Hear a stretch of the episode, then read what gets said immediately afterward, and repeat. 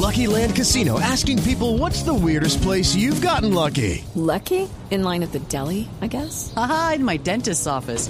More than once, actually. Do I have to say? Yes, you do. In the car before my kids' PTA meeting. Really? Yes. Excuse me, what's the weirdest place you've gotten lucky? I never win and tell. Well, there you have it. You can get lucky anywhere playing at LuckyLandSlots.com. Play for free right now. Are you feeling lucky? No purchase necessary. Void where prohibited by law. 18 plus. Terms and conditions apply. See website for details. Entonces, informarse es fundamental. Así es. Bueno, y pues con este análisis de lo que han sido las agendas, las- algunas de las iniciativas de los precandidatos presidenciales, nos vamos aquí en Blue 4.0, deseándoles por supuesto una feliz noche, mi querida Ana Milena. Nos fuimos. Feliz noche, Juan Manuel, y feliz noche para todos los oyentes. A ustedes, gracias por habernos acompañado. Quédense aquí en Blue Radio. ¿Para dónde va la conectividad en Colombia? ¿Cuál es el futuro del comercio electrónico? ¿Reglamentarán las plataformas digitales? ¿Cómo apropiar la ciudadanía en el mundo digital? En Blue 4.0 hablan los precandidatos presidenciales. Presenta Fedesoft. Hoy en Blue Radio. Hola amigos de Blue Radio, los saluda Luz Amparo Álvarez y los quiero invitar esta noche a una charla muy sugestiva después de las 10 de la noche en Bla Bla Blue. Bla bla blue. Conversaciones para gente despierta. Escúchanos por Blue Radio y bluradio.com. La alternativa.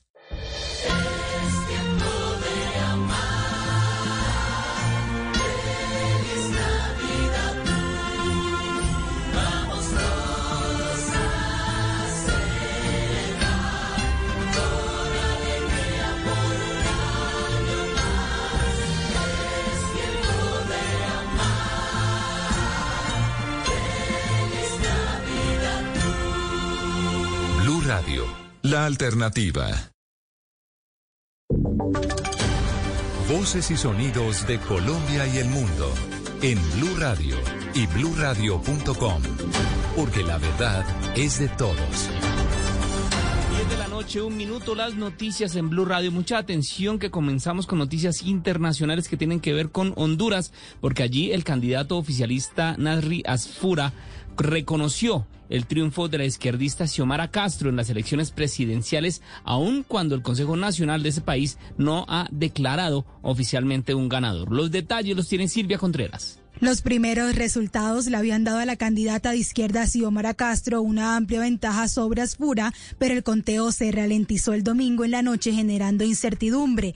Hoy, tras un arón en la casa de Castro, el segundo en votos reconoció la victoria de la izquierda, Nasri Asfura. Ahora quiero decirlo públicamente, que la felicito por su triunfo y como presidenta electa deseo que Dios la ilumine y la guíe para que en su administración haga lo mejor para el beneficio de todos nosotros los hondureños. Hasta este martes en la noche, con el 52% de actas escrutadas, el conteo da el 53% de votos a Xiomara Castro y el 34% a Nasri Asfura. Todo parece indicar que Honduras tendrá su primera mujer presidenta. La victoria de Castro devolverá a la izquierda el poder por primera vez desde que su esposo, Manuel Zelaya, fuera revocado del cargo. Gracias Silvia. Vamos ahora a la ciudad de Cali porque allí se generó polémica tras la elección del nuevo Contralor Distrital. Cuatro concejales votaron negativo rechazando que el funcionario sea cuota del político vallecaucano Juan Carlos Abadía, un polémico exgobernador del Valle que está señalado de corrupción. Los detalles los tiene Joana Cardona. Se eligió el nuevo Contralor de Cali con una votación de 17 votos a favor por Pedro Antonio Ordóñez, oriundo de Zarzal Valle y personero de Tuluá. Es egresado de la Universidad Central del Valle, licenciado en Ciencias Sociales y abogado. De cada uno de los concejales que confió en mí y aún también de los que no lo hicieron, que espero y ruego a Dios no defraudar esa confianza, tenemos que hacer una Contraloría distrital, confianza en el organismo de control sea recuperado por el pueblo caleño. Sin embargo, esta elección fue una gran polémica. Cuatro concejales no votaron por él y aseguraron que es una ficha clave de Juan Carlos Abadías, gobernador del Valle, Diana Rojas y Roberto Ortiz, concejales de Cali. Y pone en duda pues la capacidad del nuevo Contralor de hacer un control fiscal efectivo. Esto pasa en Cali. De verdad, qué indignación y qué tristeza. Quien en una forma cínica y dando a entender que las mafias se tomaron a Colombia, realmente esto asquea, repugna y produce mucha rabia. El nuevo Contralor de Cali ejercerá en el periodo desde enero de 2022 a diciembre del año 2025. Gracias, Joana. Y los candidatos a la presidencia estuvieron debatiendo hoy sobre economía, propuestas de aumento salario, del salario mínimo, cotización por horas y hasta aranceles a los alimentos importados estuvieron sobre la mesa. Los detalles los tiene Marcela Puentes. En un debate organizado por la Asociación Nacional de Instituciones Financieras, los candidatos a la presidencia plantearon varias propuestas en materia económica. Gustavo Petro, por ejemplo, dijo que para generar empleo en el país es necesario subir los aranceles a alimentos, textiles, entre otros productos importados. Elevar aranceles a las importaciones de bienes que se pueden producir en Colombia con alta intensividad de trabajo. También desde el pacto histórico, el senador Roy Barreras planteó la necesidad, dice él, de establecer el IPESO. Garantizar, y se lo voy a proponer al pacto histórico como programa común, la creación de la GoCoin, de la moneda electrónica oficial, como lo acaba de hacer hace 25 días Nigeria, como lo va a hacer en el año 22 China. El exministro de Hacienda, Juan Carlos Echeverry, precandidato por firmas, dijo, entre otras cosas, que se debería subir el salario mínimo en un 11%. Permitir la cotización por horas, salarios diferenciales por departamento y un aumento en el salario mínimo este año del 11%. Mientras tanto, Oscar Zuluaga del Centro Democrático planteó a los empresarios que den una bonificación de Navidad a sus trabajadores. Un bono de ganancias compartidas que al menos equivalga al 20% del salario de un mes. Prácticamente todos los candidatos afirmaron que es necesario sacar adelante una reforma pensional en el próximo gobierno. Marcela, gracias. Y el gobierno está muy optimista con la recuperación de puestos de trabajo, mientras que la ANIF advierte que la época electoral dificulta la reducción más rápida del desempleo y los comerciantes esperan reenganchar a más trabajadores en el año 2020. El gobierno permanece optimista. Los detalles con Marcela Peñas. Para el ministro de Trabajo, Ángel Custodio Cabrera, Colombia va por buen camino en la recuperación de empleos. Empezamos a notar resultados muy contundentes. Por ejemplo, por cada hombre que se contrate, se están contratando tres mujeres. Sin embargo, las cifras del DANE muestran que todavía hay 685 mil puestos de trabajo por recuperar. El presidente de ANIF, Mauricio Santamaría, reconoce que el empleo va más atrás que el crecimiento. El hombre electoral no, está, no ayuda y el año entrante eso no va a ayudar. Que todo el mundo está esperando a ver qué pasa y no se genera mucho empleo. Y eso, pues, en los años electorales siempre es así. Por su parte, el presidente de FENALCO, Jaime Alberto Cabal, dice que su sector aspira a recuperar los 150 mil empleos que tiene pendientes en el año 2022. Dice el DANE que hoy tenemos 16% más de personas desempleadas que antes de la pandemia. Gracias, Marcela. Y seis dragoneantes del IMPEC fueron capturados en Valledupar por su presunta vinculación a una red que cometía extorsiones y otros delitos desde la cárcel La Tramacúa, la cárcel de máxima seguridad de la capital del Cesar. Los detalles los tiene Ingel de la Rosa. En diferentes barrios de Valledupar se produjo la captura de seis funcionarios del IMPEC que mientras prestaban sus servicios de guardia en la Tramacúa habrían permitido el ingreso de elementos prohibidos a esta cárcel de máxima seguridad para que desde allí siguieran delinquiendo algunos reclusos con los que estarían aliados. Los guardianes harían parte de una red que involucra a varios internos y su rol, según las investigaciones, sería permitir la presencia de drogas ilícitas y licor en la Tramacúa, así como el ingreso de celulares, sin cards y cargadores con los que los delincuentes ordenaban extorsiones desde los centros carcelarios. Los miembros de esta red se hacían llamar los de la Grande porque actuaban de la mano de funcionarios de la Penitenciaría de Mediana y Máxima Seguridad de Valledupar. Desde allí enviaban panfletos identificándose como integrantes del ELN, el Clan del Golfo o los Rastrojos para exigir cuantiosas sumas de dinero a cambio de no atentar contra la vida de sus amenazados. Y el próximo año la policía implementaría nuevas armas de baja letalidad, esto para enfrentar las protestas que se presenten en el país. La noticia la tiene María Camila Castro.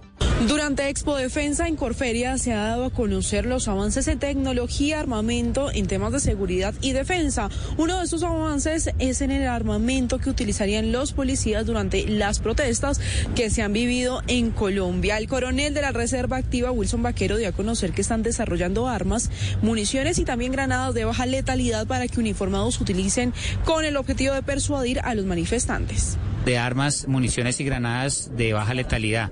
Esto para que la policía pueda atender todo el tema de atención de las protestas, de la protesta social. También explicó que son granadas que no tienen afectación directa sobre las personas. En este momento están terminando la fase de funcionamiento. Se espera que en el primer semestre del próximo año se realicen las primeras pruebas con la policía y a mitad de ese mismo año ya la institución pueda contar con el armamento.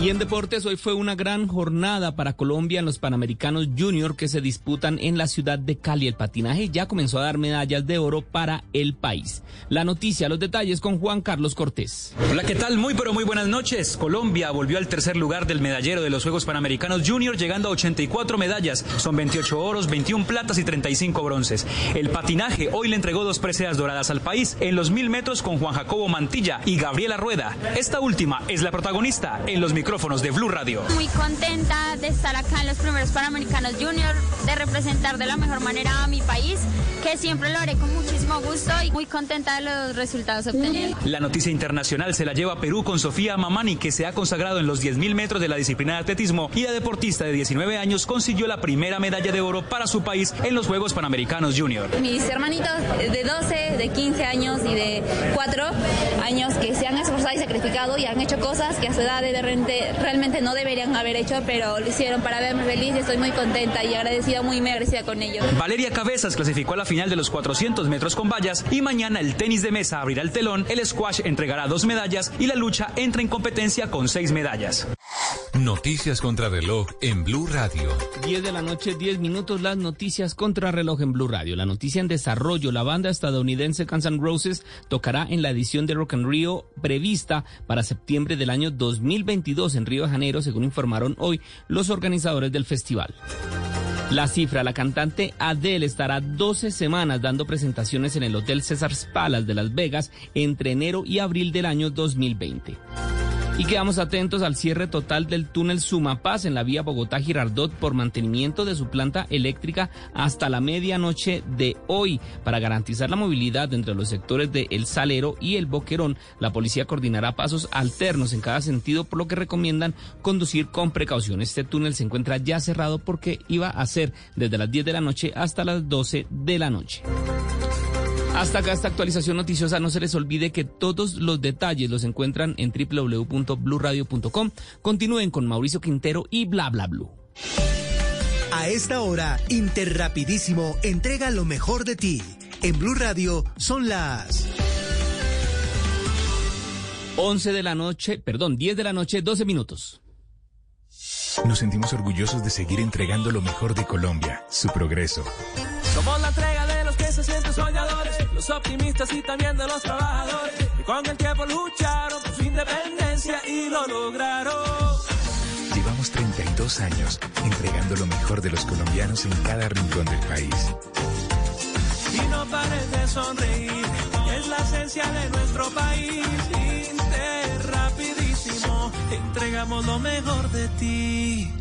Colombia, este cuento es tuyo. De nosotros depende que los niños, niñas y jóvenes de nuestro país permanezcan en el colegio y sigan estudiando para desarrollar sus talentos, transformar su presente y construir su futuro. Apóyalos y matricúlalos ya. Entra a estecuentoestuyo.com. Un mensaje de Shakira, Fundación Santo Domingo, Fundación Pies Descalzos y Ministerio de Educación. Apoya Blue Radio. ¿Qué, qué alimenta mi mamá? Mi primera gran sonrisa, mis primeras palabritas, como crezco a toda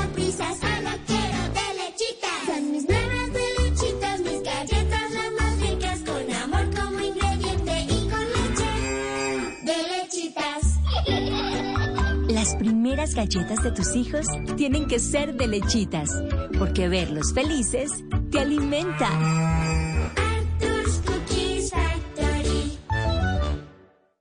Si es opinión, Tiene razón el gobierno entonces en cerrarle la puerta a la paz completa que don Iván Márquez propuso desde la clandestinidad. Clandestinidad, El señor Iván Márquez está escondido en Venezuela, sigue traqueteando, sigue cometiendo amenazas contra el Estado, plantea una paz completa e involucra grupos que hoy en día siguen siendo terroristas. Que por ese mensajero, esa propuesta nace muerta, Aurorita. si es humor, Damos por creada la coalición Centro Desesperante. Pues el el momento para lanzar nuestra canción patria. No.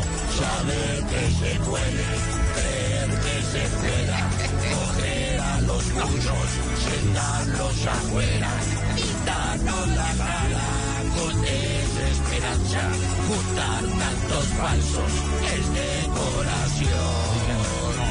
Voz Populi, de lunes a viernes desde las 4 de la tarde. Si es opinión y humor, está en Blue Radio, la alternativa.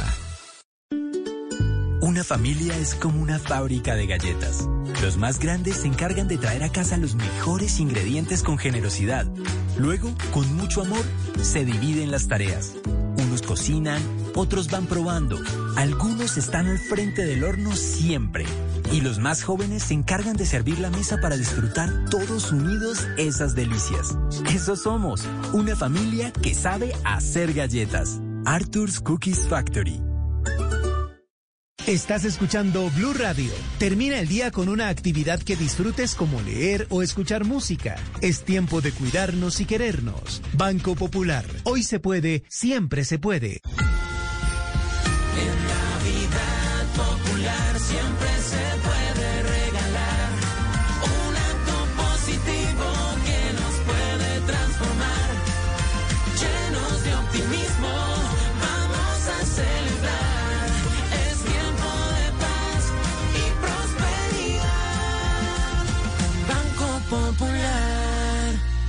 Feliz Navidad. Vigilado Superintendencia Financiera de Colombia. Esta es Blue Radio. En Bogotá, 89.9 FM. En Medellín, 97.9 FM. En Cali, 91.5 FM. En Barranquilla, 100.1 FM. En Cartagena, 1090 AM. En Bucaramanga, 960 AM. En Pereira y el norte del Valle, 89.2 FM. En Tunja, 103.1 FM. En Villavicencio, 96.3 FM. En Armenia, 89.2 FM. En Norte de Santander, 97.7 FM. En Neiva, 103.1 FM. Y en Córdoba, 96.0 FM. También en bluradio.com. En Facebook, Blue Radio Colombia. A través de Twitter en arroba Blue Radio Co. Y en la señal de TDT.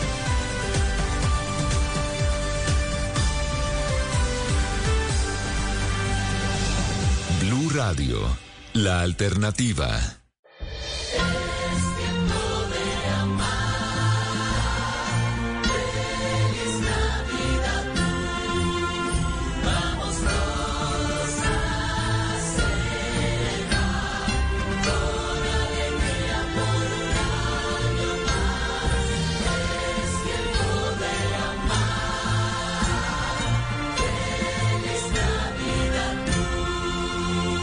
Radio, la alternativa.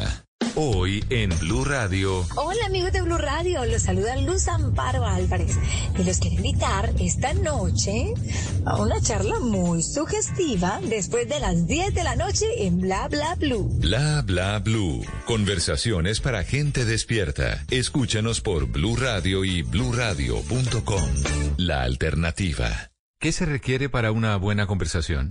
Un buen tema, un buen ambiente, buenos interlocutores, preguntarles a los que saben y dejar que todos expresen su opinión. Cada noche encontraremos los ingredientes necesarios para las mejores conversaciones en Bla Bla Blue. La manera ideal de terminar el día y comenzar uno nuevo. Aquí comienza Bla Bla Blue. Conversaciones para gente despierta. En vivo, desde el estudio principal de Blue Radio, en Bogotá, Colombia. Aquí está Bla Bla Blue.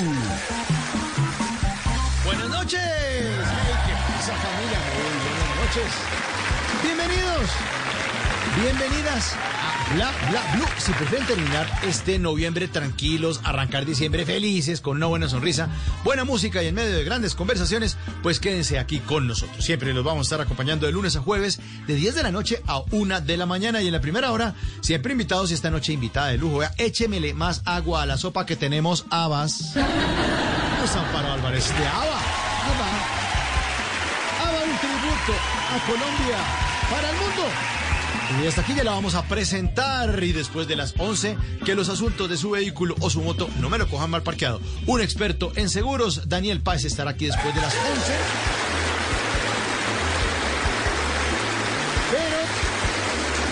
Como aquí hablamos todos y hablamos de todo, pues los invitamos a quienes quieran sumarse a estas conversaciones. Háganlo a través del 316-692-5274. Así que tendremos un super programa, los acompañaremos hasta la una de la mañana, ya estamos listos. Por eso se ilumina el escenario número uno de Bla Bla Blue para que suene Mamma Mía. Ava, bienvenido.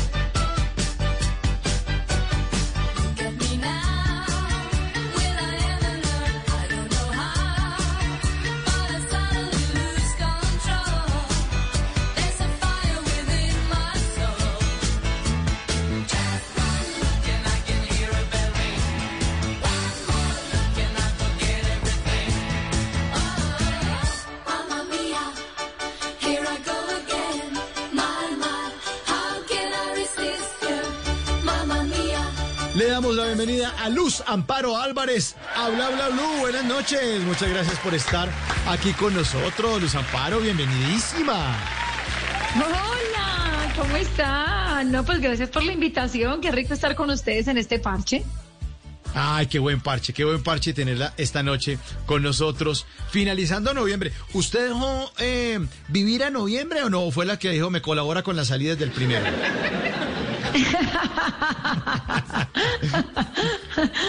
como la segunda, como la segunda. Bueno, Luz Amparo, felices con esta nueva temporada de ABBA, un tributo de Colombia para el mundo. Contémosles a los oyentes de Bla Bla Blue en qué consiste este tributo, qué pueden ver en escena, fechas, horas, qué hacemos para verla a usted cantando como las diosas. Ay, no, pues qué emoción. Estamos más felices con este tributo. Nosotros llevamos varios años con él. Estamos con César Escola, el jurado Yo Me Llamo, eh, con Ricardo Prado, pues que es productor musical, y Connie Cross, que es una cantante de musicales, incluso con premio de mejor cantante de Broadway, de musicales, en fin. Y, y nos juntamos a hacerle el homenaje a esta música de ABBA. No es una imitación, porque no queremos imitarlos, sino que es hacer un, homenaje a esta música. Entonces cantamos los éxitos, pero además es una rumba tremenda. La gente se para, canta, baila, grita.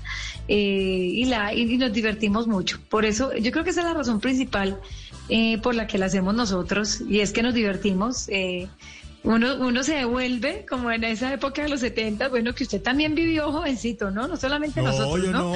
Yo- yo- ah, millennial, no. Ay, sí, ¿cómo era? ¿Qué, qué, qué, qué, qué? Que a mí me da risa porque a veces llegan los jóvenes al show y dicen, pero ustedes se disfrazaban así. Yo decía, no, no nos disfrazábamos. Este era nuestro, nuestro, nuestro día a día, nos vestíamos así, nos peinábamos así. Y, y bueno, y así, y así yo creo que de ahí formamos las personalidades tan especiales que Pero nos da pena esa- andar con el afro, con pantalón bota No, campana, en fin. Eso le iba a decir, Luz Amparo, esas pintas de los años 70, ¿cómo eran? ¿Cómo eran esas pintas que son espectaculares? A ver, yo sí me la viví con toda, bueno, no tanto los 70 sino los 80 porque bueno, ABBA también es 70 y 80 y yo pues nací en el 72, entonces eh, yo en los 80 sí me lo viví con todas, o sea, yo era copete de Alf, pero de 20 centímetros, eh, chicles neón, suecos, plataforma, falda globito, eh, no, eso sí, el blusón con cinturón por fuera, eh, ah, eso fue una- y los hombres que se ponían, ¿cómo es? Los Forchain, era que se llamaban los Forchain, también las plataformas, no, eso, yo, yo me ponía todo sin pena. Manga así, Ajá. bota campana, pantalón bota campana. Los hombres, los hombres a finales de los 80 nos hacíamos el peluqueado longuito, ¿se acuerda? Luz Amparo, el longuito. Claro, claro, claro. Pero también se hacían la chuler, ¿no? La chuler que yo no sé si en chuler. Medellín le decían la chuler, que era como Sí. el corte militar. Que después En Medellín se Y terminó bueno, volviendo Y el copete de Al, y el copete de el Al que se lo inventó Donald Trump. Donald Trump se inventó el copete de Al, todavía sigue con él. Pero, pero eh, la Chuler en Medellín se terminó volviendo el 7, ¿no? Que es peluqueado, bien peluqueado aquí a los lados y el pelito larguito atrás, como una, como una cola, un- una mata de pelo por detrás ahí debajo de la nuca, ¿no? Así un matorral. Matorral, el Sí, sí, 7. esa es la moda hoy en día, el matorral ahí atrás. Esa es como, es Pero- como la, la moda pirulino, ¿no? Como la moda... Ah, esa moda pirulín. Ese es el pirulín. ¿Cierto? Más o menos, es como esa moda de las colitas atrás, sí. Sí, y el, y el vestido de- de- del- del personaje de Pedro el Escamoso sí es muy, muy 70, ¿no? Es porque son esos las corbatas también vistosas, como con el saco café y de pronto una camisa azul oscura que uno dice, eh, es que en los 70 iban como fumando cositas por allá y, y consumiendo bastante.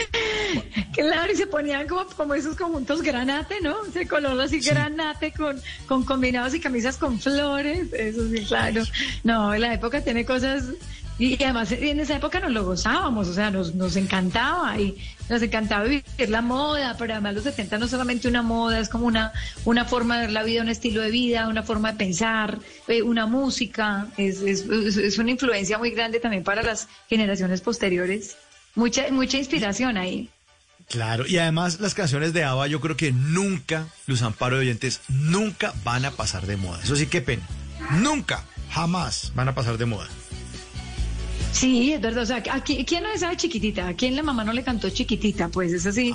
Eh, y, pero también las que son rumberas, como disco. Nosotros en este momento hacemos unas versiones más arriba, pues como con más beat, ¿no? O sea, con, con más eh, punch, pues, o sea, están más rumberitas, más arriba. eh, pues porque claro, pues uno, la, la época va pidiendo como cada vez más, ¿cierto? Y, y la gente se la goza mucho, la gente disfruta mucho el tributo, además es divertido, entre canciones eh, tenemos charlas con César Escola, eh, bueno, que me imagino que ahora vamos a hablar también del, del, del video de César Escola, ¿no? y tenemos Ajá. show este jueves 2 de diciembre, o sea, ya pasado mañana. Eh, acá los veré haciendo el pasito setentero.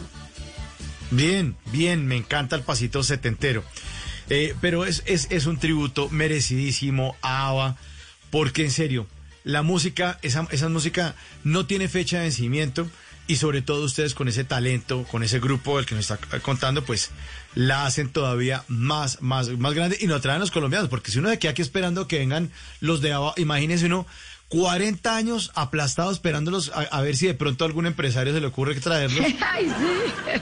Porque, Luz Amparo, usted y yo somos de una generación que no veía esos grupos acá en Tarima, ¿no? Los grandes grupos de que se ganan premios eh, Grammy y todo eso, y, y los más famosos. Ahora es más posible. Es que a los muy- millennials y transmillennials les toca muy fácil. Uy, sí, sí, a nosotros los cuchenias sí nos tocó, es como eh, lo, lo que pudiéramos nosotros lograr, encontrar, uno, uno detrás de un disquito, ¿ustedes no se acuerdan que uno iba a las tiendas de disco, uno buscando un LP que está agotado y uno iba a la otra, eh, uno, uno coleccionando LP, no, no, no, eso era... eh, pero también eso era lo lindo, ¿no? O sea, era, era, era, era, era, era la magia de esa época también.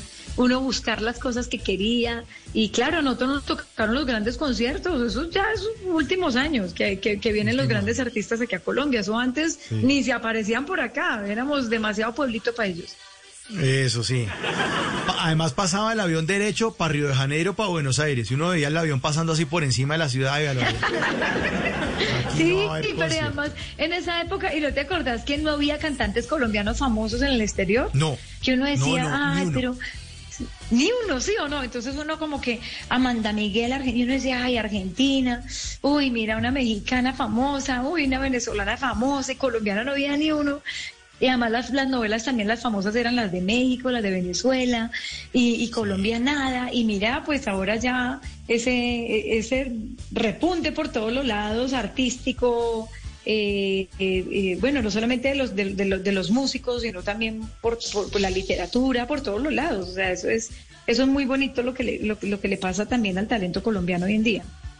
Ay, qué bueno, qué bueno que, que señale eso, Luz Amparo, porque se da uno cuenta de que ha cambiado el país y en eso hemos crecido. De verdad.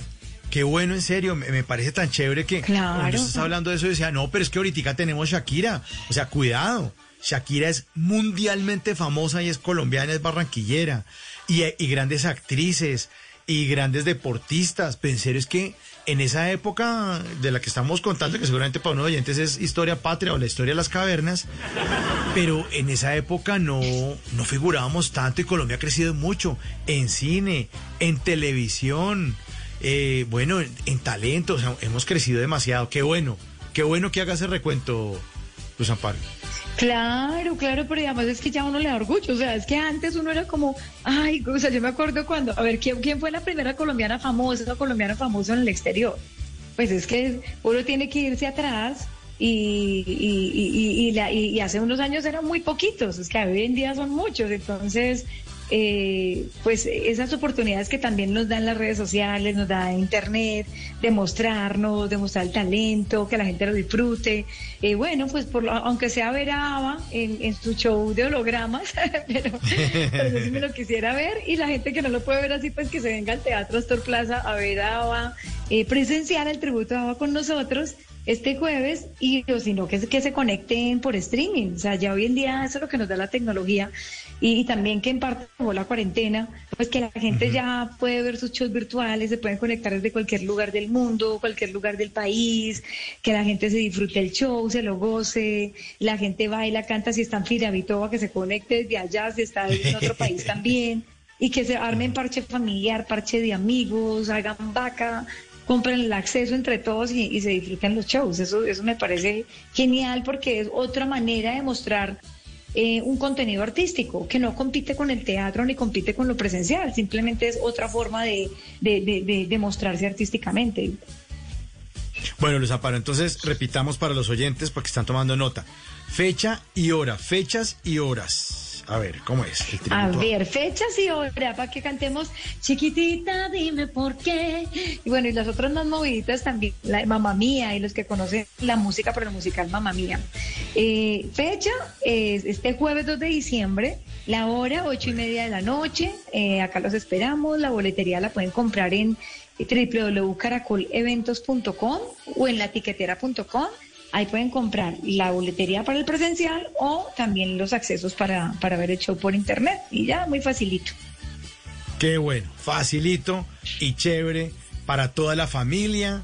Música que no tiene fecha de vencimiento y talento tampoco que podemos dudarlo. Está César Escola, al lado de Luz Amparo, al lado eh, de Ricardo Prado y, a al lado de Connie Ucros. Teatro musical en vivo. Esta noche, Luz Amparo, Luz Amparo Álvarez, aquí en Bla Bla Blue.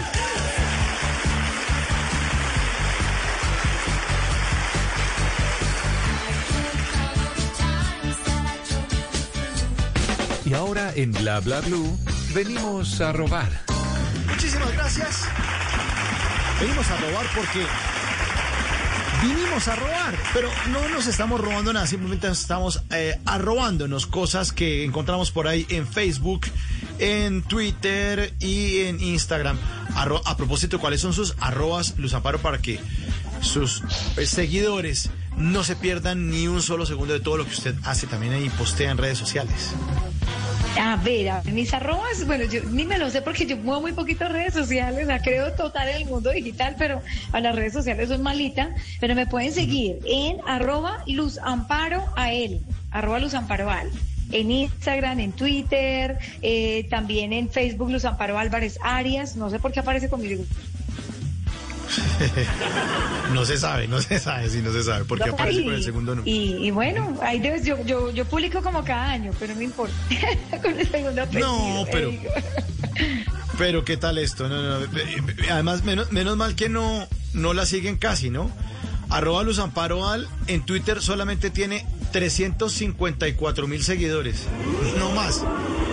Y en, ¿En serio? Instagram. No sabía. Sí. Qué bueno. saludos. Ah, bueno. O sea, me Bueno, ahí está, saludos a, a todos los seguidores. Y en Instagram solamente tiene 41.800 seguidores. Eso es una cantidad. Pero bueno, si quieren seguirla, si quieren completar los 42.000, pues ahí está Luz Amparo esperándolos a todos en sus redes sociales. Bueno, venimos a robar porque venimos a robar. Oiga esto, Luz Amparo. Arroba Bruja Porras en su cuenta de Twitter escribió lo siguiente, dice, cuando alguien me dice que tiene la impresión de haberme visto antes, le respondo que soy actriz porno. De silencio incómodo garantizado. Momento de silencio incómodo garantizado. Arroba Hester Hister, escribe en su cuenta de Twitter un diálogo. Dice, eh, hombre, es una persona que se encuentra con otra persona. Dice, hombre, ¿cuánto tiempo? ¿Cómo estás? Que es depilar. Y el otro responde, quitar los pelos uno a uno. venimos a robar porque venimos a robar. Arroba Animesa, nuestra querida Ana María Mesa. En su cuenta de Twitter escribió lo siguiente. Dice, la persona con más poder para sabotearlo a uno es uno mismo. ¿Ah? Muy bien, así es. Muy bien, ¿no? Uno se autosabotea, es el rey del autosaboteo. Y este último vinimos a robar porque venimos a robar. Arroba Vales 9M puso en su cuenta de Twitter. Ese famoso, el meme que muestra las banderitas que comparan la misma expresión dicha en otro país versus la que decimos aquí en Colombia. Entonces pone bandera argentina, se cayó el bebé. Bandera de España, se cayó el bebé. Bandera de Chile, se cayó el bebé. Bandera de Uruguay, se cayó el bebé. Bandera de Colombia, no lo miren, no lo miren para que no llore. Vinimos a robar, porque venimos a robar.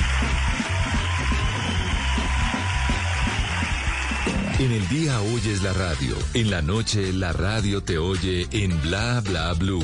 316-692-5274. Bla Bla Blue. Conversaciones para gente despierta.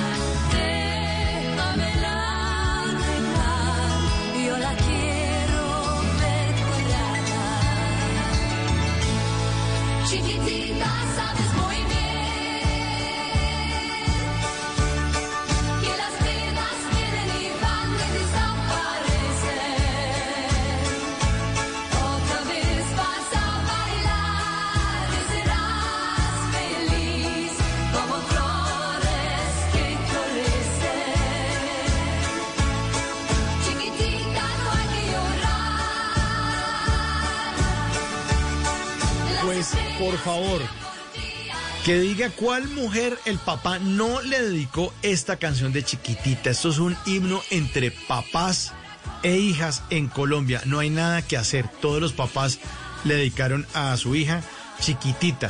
Y no tienen que ser papás de los 80, 90, es todos, todos, de todas las épocas. Yo creo que la siguen dedicando porque es una canción bellísima, una canción de 1979 original del grupo ABBA, pero que es en este tributo de Colombia para el mundo con Luz Amparo Álvarez, pues está también en escena. Luz Amparo, esta canción que también se la dedicó su papá o no, o, o- o quién se la dedicó. Pero claro, mi mamá, mi mamá, mi mamá la, cantaba. Ay, no, esa es hermosa, hermosa, pero es que claro, todos los de nuestra época nos cantaban esa canción y, y, y bueno, junto con las otras setenteras también. Y, y es otro recuerdo muy bonito. Si vos vieras en el teatro, la gente la canta a grito herido, la graba, prende la linterna del celular, la gente se emociona mucho con esa canción. Y mm, cuando nosotros montamos el show, pues lo montamos en ocho días. eh, ese show, pues el primer show que hicimos, apenas teníamos seis canciones. Y cuando terminamos el show, todo el mundo nos gritaba, otra, otra, y nosotros no teníamos nada. Y entonces mm, cantamos chiquitita otra vez. Y no teníamos otra vez nada. Y la gente seguía otra. Y nosotros no tenemos más. Y la gente otra vez chiquitita. O sea, teníamos que cantar tres veces chiquitita. La gente ama esa canción. Y además los derechos de esa canción, cada que se canta, van para UNICEF. ¿Ah, cada sí? que esa canción Ah, suena, los eso. derechos van para UNICEF. Sí. Sí. Ay, qué bueno eso. Sí, sí, sí, sí, sí, cada que suena en el mundo, imagínate eso, eso me pareció muy chévere. Ah, bueno, entonces, eh, o sea que por haberla sonado aquí en ese momento en Bla Bla Blue, hay derechos para UNICEF y cuando ustedes la cantan también en, el escenario, derechos para UNICEF. Exactamente, exactamente. Buen dato ese. Qué buen dato ese, Luz Amparo. Vea, nunca tiras a la cama sin aprender algo nuevo, decimos siempre aquí en Bla Bla Blue, y eso es un datazo. Pero ojo, Luz Amparo, no, no, cuidado. Tiene que cantarnos un pedacito de chiquitita aquí al aire para que nuestros oyentes se van antojando de cómo suena esa chiquitita en ese tributo de Colombia para el mundo. Bueno. a ver, así sin guitarra y sin nada, palo seco, no importa. A palo seco, ya, Eh. A ver, bueno. Usted me da el coro, usted me hace el coro, jovencito. Yo no, no, no, Yo pero- me acuerdo de usted con patilla y todo, mijito. Qué o sea, patilla ni yo que nada. No, no, no, cuidado. No, Luz Amparo, pero es que yo no tengo, yo no tengo oído, yo tengo apenas oreja. Oído no tengo, oreja nomás. A ver, chiquitita, dime por qué tu dolor hoy te encadena. Ciega en tus ojos hay una sombra de gran pena. No quisiera verte así, aunque quieras disimularlo. Si es que tan triste estás, ¿para qué quieres callarlo? Chiquitita, sabes muy bien que las penas vienen y van y desaparecen. Otra vez vas a bailar y serás feliz como flores que florecen. Chiquitita, no hay que llorar. Las estrellas brillan por ti allá en lo alto. Quiero verte sonreír para compartir tu alegría chiquitita. Claro que eso es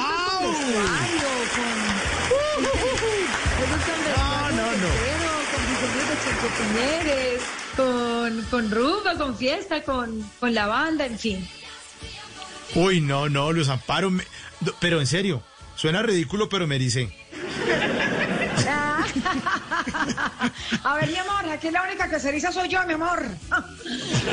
Pero cierto que uno oye chiquitita y le da ganas de hacer como, como bailar así como paso de tía, ¿sí o no? Hacer con las manos así.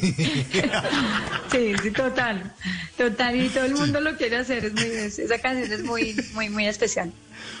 El paso de tía, que es el pasito universal, que es como meciéndose como si fuera como en una tuna, como de un lado para otro, ¿cierto? Eh, Estamos hablando de ese, que es moviendo como los hombros como hacia el lado derecho y después para el izquierdo. Y la- los, los brazos están un poquitico encogidos, no en ángulo recto, encogidos como hacia el pecho y los deditos como si fuera a hacer clap, clap, clap, porque, no, y va, va moviendo. Los hombritos para un lado para el otro y va dejando eh, la, la frente y la, la, la cara sí se le queda un poco quieta. Lo que se alcanza a mover son los hombros de un lado a otro. Des- la- describe a su Y público uno sí- aplaudiendo. O sea, eh, ese pasito sin Aplaudiendo. aplauso al final. El pasito de tía, lo tiene clarísimo. Sí, la chiquitita, qué bueno. Qué bueno que esté sonando esto y que ustedes hagan esa música que a todos nos ha llegado y que hace parte de nuestros recuerdos, algo inmortal, que siga, que sigue si- siendo como lo- los recuerdos también. Y usted lo mencionaba hace un ratico, que nos está dejando un video que subió su compañero de tarima y compañero de, de, de, de, de- vida, ¿no? Y de profesión, el señor César Escola. Contémosles a los oyentes el video. yo- yo- una vaina es que con Omni, con Omni en Bogotá. ¿Cómo fue eso, Luz Amparo?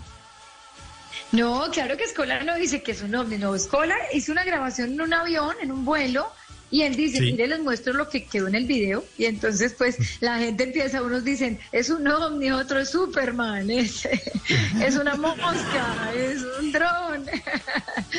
ya no se habla de Superman, ya se habla de dron, eso es una mosca, eso es un gavilán, ya, gavilán, o sea, han dicho de todo. Entonces, bueno, es, ha sido muy chévere. Yo creo que para escuela es- ha sido muy chévere el ejercicio, leer todo lo que escribe la gente, todo lo que la gente se imagina, porque, pues, bueno, él, él pone el video como consideración a ver, a ver qué, a ver, a ver la gente qué cree. La libre interpretación. Pero es que estaba subido en un vuelo, ¿no? Estaba, estaba como en la pista del aeropuerto. Se nota que volteó a mirar y empezó a grabar un avión que estaba aterrizando en la pista al lado, en el aeropuerto del Dorado que tiene dos pistas. Supongo que fue en ese aeropuerto. Y empezó a aterrizar el otro. Va bajando el avión cuando pasa una vaina con forma de plato volador, en forma de frisbee, puede decir, ¡pum! A toda. A toda.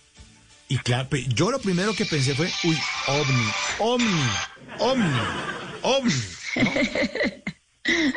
Claro, o sea, pasa algo raro negro ahí, entonces, pues bueno, todo el mundo eh, especula, da su versión y, oye, y no creas, se ha pegado una, una viralizada ese video de TikTok, o sea, tremenda, ¿no? ¿Ah? ¿Y usted cree, usted cree en los, en los ovnis, en los amparos? ¿Cree que hay vida en otros planetas?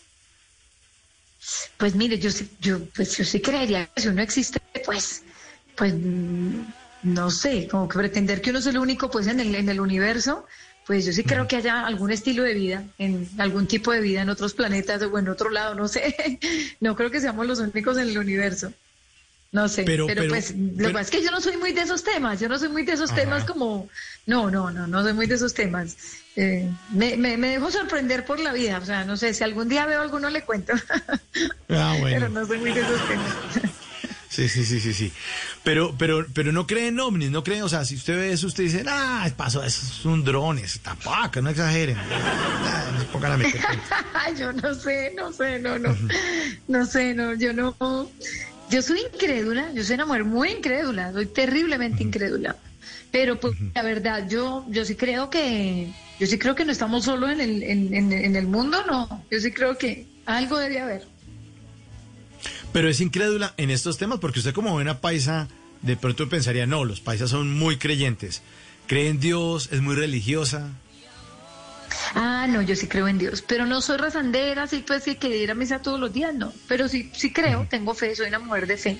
Me gusta la espiritualidad, tratar de llevar mi vida con espiritualidad, con tener fe en las cosas, tener fe en la vida, tener fe, pero no soy de ir a misa pues cada ocho días, no. Pero sí, soy, soy, soy católica, pues, crecí en colegio de monjas.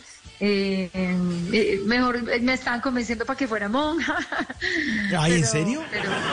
pero imagínate, imagínate. Mi mamá, mi mamá era monja cuando conoció a mi papá. Mi papá iba en un bus y, se enamoró de mi mamá. Mi mamá era monja y le dañó la vocación y mi mamá se salió del convento.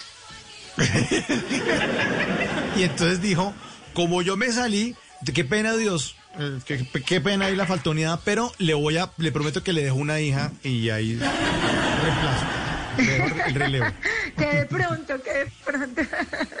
que de pronto. Bueno, pero a propósito, ahora que habla de su niñez y de su colegio. Esa, ese- risita tuya fue muy, esa, esa risita tuya fue muy diciente, es que, que de pronto monja. De pronto. mm. Ay, ay, ay, ay. Luis Amparo, pero, pero en esa época de niñez, ¿ya cantaba así de bonito? ¿En, el- en ese colegio de monjas ya era la, la que ponían al frente a cantar en el coro? Sí, yo cantaba en el conjunto, en el coro, en la tuna. Eh, yo hice toda mi carrera musical de colegio y me fascinaba y después toqué batería. Después de que salí del colegio me dediqué, yo primero fui cantante que imitadora, entonces yo, es que lo imitador es muy raro porque pues uno cuando está chiquito nunca le dicen, uno le, ¿usted qué quiere ser cuando grande? Uno jamás dice imitador o, o delegado de juegos y espectáculos. No, uno no tiene eso en la cabeza. Uno, esas son cosas que la vida le pone a uno que la vida va por encima de uno y la vida lo, lo, lo va llevando. Eh, pero sí, yo cantaba desde chiquita, me, me decido, pues me, me gusta la parte artística, la he desarrollado. Y, y cuando salí del colegio cantaba en un grupo en Medellín y cantaba, tocaba en los restaurantes, tocaba batería. Eh, y ahí fue donde conocí a Vargas Vila, a los Marinichos, a Tole Maruca, y donde ellos, y a Pucheros, y ellos me invitaron a, a ser parte del Manicomio Vargas Vil, que era un programa de radio muy famoso de la época, como a la una de la tarde, que eso era una franja muy famosa de humor, pues yo me acuerdo porque mi papá escuchaba Montecristo todos los días. Eh, Y bueno, y, y entonces pues de ahí la vida me fue llevando como por el camino de la imitación, del humor, y, y ahí me quedé, y ya, y soy muy feliz haciendo eso, haciendo lo que hago. Pero Luz Amparo, pasar de cantar a imitar, o sea, es- cuidado porque eso es un salto. O sea, ¿qué pasó? ¿Cómo, ¿Qué la convenció? ¿Cómo fueron sus, sus primeros pinitos en eso? Porque uno puede cantar muy Pues- afinado y tener talento, pero ya hacer una voz o de pronto ya caracterizarse como lo hemos visto en diferentes programas de televisión, ya es, eso ya es otro paso. No, pues mira, eso a mí me tuvieron que empujar, porque yo, pues eso era muy raro, pues es que es como, como coger a un niño y decirle usted, ah, usted puede ser imitador, y uno dice, no, pero, pero ¿qué, qué oficio es ese? ¿Qué profesión es esa? ¿Eso dónde se estudia? ¿Eso no hay carreras? Para los papás eso es terrible, o sea, ¿cómo así que mi hija va a ser imitadora? Mi hija, iba- mi hija estudia algo decente, y entonces pues eh, el uno irse por la carrera de, de- de- de- bueno, como por la carrera de la vida, ¿no? Pues porque para eso no se estudia, sino que se tiene uno que preparar de otras formas, uno tiene que buscar como un desarrollo profesional, eh, como por su lado. eh, entonces, pues fue raro y me decían, usted tiene muy buen oído, usted puede imitar. Y para mí eso era muy raro. Entonces, primero, bueno, que María Mejía, ah, no, que hacer voces de niños, que Topollillo. Ah, venga, imite a Paloma San Basilio. Esa sí la tenía clara porque mi mamá me la ponía todos los días, Paloma San Basilio, eh, Amanda Miguel, bueno, todas las de la- Daniela Romo. Entonces me salía muy fácil. Entonces yo imitaba a Paloma San Basilio rapidísimo. Me decían, imite a Amanda Miguel y la hacía muy rápido. Imite eh, a Pimpinela, a um, Sergio, ¿cómo es? Sergio Estíbal, ¿se acuerda? Un grupo. Sí, claro. Bueno, y yo imitaba muy fácil. Canté y yo me imitaba facilísimo. Y entonces ya me dijeron, bueno, entonces hable, hable haga imitaciones habladas, personajes hablados. Entonces empecé con voces de niño, voces regionales, y Topollillo, y Petete, y después me decían, bueno, hable con como María Emma Mejía, y así.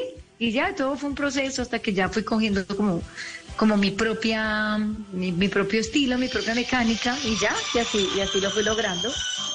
Y a Pero eso me hay un, la vida. sí, hay un personaje que han imitado cientos de mujeres que, que trabajan en el mundo del humor, pero usted fue de las pioneras de la imitación de Natalia París. Eso sí fue un hit.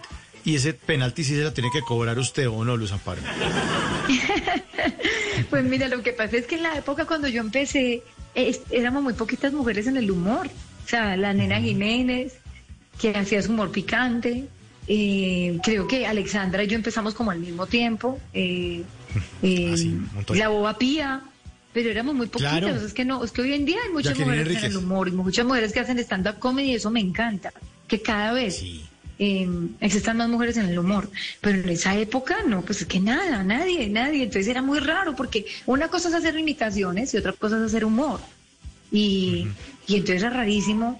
Y, y bueno, pues Natalia París fue, se volvió muy famosa la imitación de Natalia París, pero antes también a Betty la Fea, eh, también se volvió famosísima, María Emma Mejía, que era la canciller, Noemí Sanín también se volvió como una imitación pues muy, muy, muy reconocida porque la gente ya me reconocía, era por eso, como bueno, usted imita a Noemí, ay, mira la que imita a María Emma, era como el personaje que está de moda. Ay, mira la que imita a Natalia, mira la que imita a María Emma, mira la que imita a Piedad, mira la que imita a Noemí, mira así, como hoy en día mira la que imita a Amparo Grisales. Entonces es como, también depende de la, de, de la época, ¿no? Del, del- del tiempo en el que uno esté. Y a propósito de, de, de esa imitación de Amparo Grisales, pues se confirmó un secreto a voces que, que se tuvo como unos roces ahí con Amparo. ¿Eso qué? ¿En qué quedó? ¿Con Yo Me Llamo? ¿no? ¿O no, no se volvieron a hablar y dejaron así? ¿O qué pasó? Saben que en estos días me la encontré y me dio mucha felicidad verla. Hasta, ¿Sí? hasta casi, casi la abrazo. En serio, me da mucha felicidad porque cuando uno graba Yo Me Llamo, cuando uno ya graba Yo Me Llamo, eh, ahí sí, me- como dice ella, me dice, me dice cuando la digo, cuando uno graba Yo Me Llamo, eh, son, son temporadas largas, ¿sí? Entonces son como cinco meses uno haciendo Yo Me Llamo, pero además yo hice muchos años, hice todos los primeros años incluyendo la, la, la temporada internacional. Y entonces se vuelve uno como familia, y como familia que pelea, eh, tiene discusión, y bueno. Claro, es Lo que normal. pasa es que sí, ya, Claro, pero también había un momento en que ya eh, eh, las diferencias eran muy grandes y, y, y bueno, y sí, sí tu- tuvimos roces, tuvimos roces Amparo y yo, y, pero bueno, pero igual eh, eh, yo me llamo es un formato espectacular, o sea, yo amo yo me llamo, Sí, me cada que lo puedo ver lo veo, me lo disfruto, no, parece que es un super formato. No, y además porque en serio, en todas o sea, que ¿quién vive pues eh, como si fuera un, un- un- un angelito o Gandhi por allá? Uno trabaja y tiene roces con todo el mundo, o sea, y con la familia, con la esposa, con los hijos, con los vecinos. Es que debemos... eh, sí, claro que yo no soy muy pelea, la verdad es que yo no soy de peleas, a mí no me gustan las No, peleas. no, Pero pues lo pero no- que Amparo tiene un carácter, claro, que es Fuerte. complicado. Fuerte, sí, es complicado. Pero, pero ahí sí que para pelear se necesitan dos y no hay que morder el anzuelo. Entonces, felices todos, beso y abrazo, chan, me ericé la vaina y chao, pasamos a la página y uno sigue feliz porque es que ¿qué, qué hace uno? O sea, ¿para qué se pone uno a agarrarse con la gente o, o- o meterle pues candela a la vaina? Eso no, no, no vale la pena. Y es mejor, dicen que en este mundo es mejor tener amigos que plata. Eso me ha dicho muchas veces un amigo y, y a lo largo de mi carrera lo he comprobado. En este, en este negocio y en este mundo es mejor tener amigos que plata. Por eso esta noche tenemos una gran amiga que es Luz Amparo Álvarez. Aquí suena Dancing Queen de ABBA. Gran, gran, gran canción del grupo ABBA.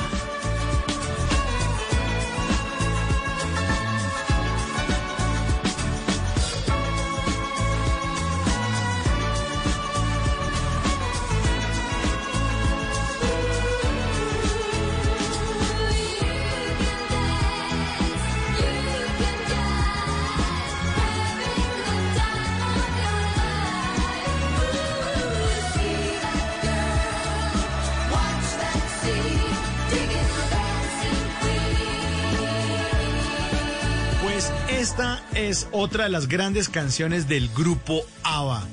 Y tampoco le voy a perdonar, Luz Amparo, qué pena con usted molestarla tanto, pero Dancing Queen, por favor, un pedacito, un pedacito para los oyentes de Bla Bla Bla. Claro que sí. A bailar, a girar, saber reír y vibrar. Uh, y de pie, ahí va como una reina ya. Viernes noche y a dónde ir, todo listo para salir. Y esa canción me fascina, esa es mi- de mis preferidas, esa es con bola de. Buenísima. Ahí donde estamos con el traje de luces de Escola, con su lentejuela, su campana, su plataforma, todo el mundo se para, baila, no, esa esa es la canción que más nos gozamos en el show. Y esta es una canción que también la ponen en los matrimonios en Estados Unidos, como para que baile la, la que se está casando con las damitas de honor. Eso, se volvió un himno, es que lleva demasiados años siendo muy, muy buena canción, una canción muy importante.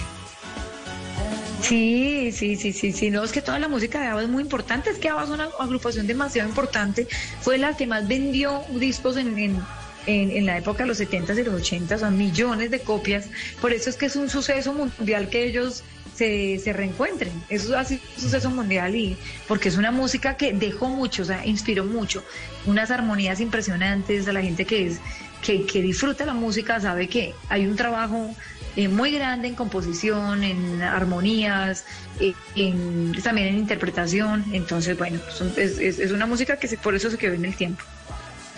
Desde la canción es de 1976, tiene 45 años. Esta canción Dancing Queen y suena perfecta en esta noche aquí en Bla Bla Blue. Pero ellos se volvieron a reunir, ¿verdad? Estuvieron una, una, una reconexión, los del grupo ABBA, Luz Amparo. Sí, claro, ellos se volvieron a unir y, y eh, se supone que hay concierto que gira mundial y, y que hacen hologramas y bueno, en fin. Entonces, pues yo pago mi, yo pago mi viaje donde esté para ir a ver. No, no, no, ya, ya, acorde- acordemos, sí. sí, pero acordemos que ya metieron a Colombia también en la lista de grandes conciertos. Ya, ya no nos toca ver el avión pasando por encima. Sí, sí. Ojalá, ojalá. Es que verdad, es verdad. Y además eran dos matrimonios y entonces, bueno, en algo se parece porque mi marido y yo estamos en el grupo ABA y entonces somos un matrimonio también ahí, aunque no queremos que termine como los de ellos, ¿no? O sea, pero, pero, eso también en, en algo nos parece. En algunas cosas se parece. El grupo ABBA y este grupo fantástico en escena en Colombia. Ama un tributo de Colombia para el mundo. Suena, suena Dancing Queen en Bla Bla Blues. Suena, suénalo. Anybody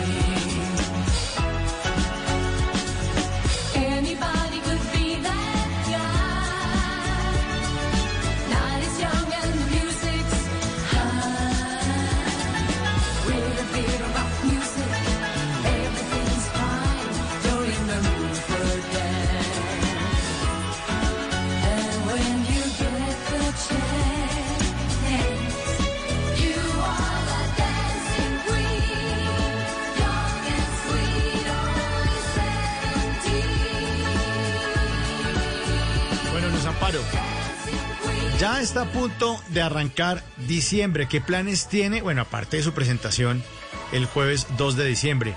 ¿Qué planes tiene para este año, para el año entrante? Me imagino que ya estamos pensando en forma en el 2022.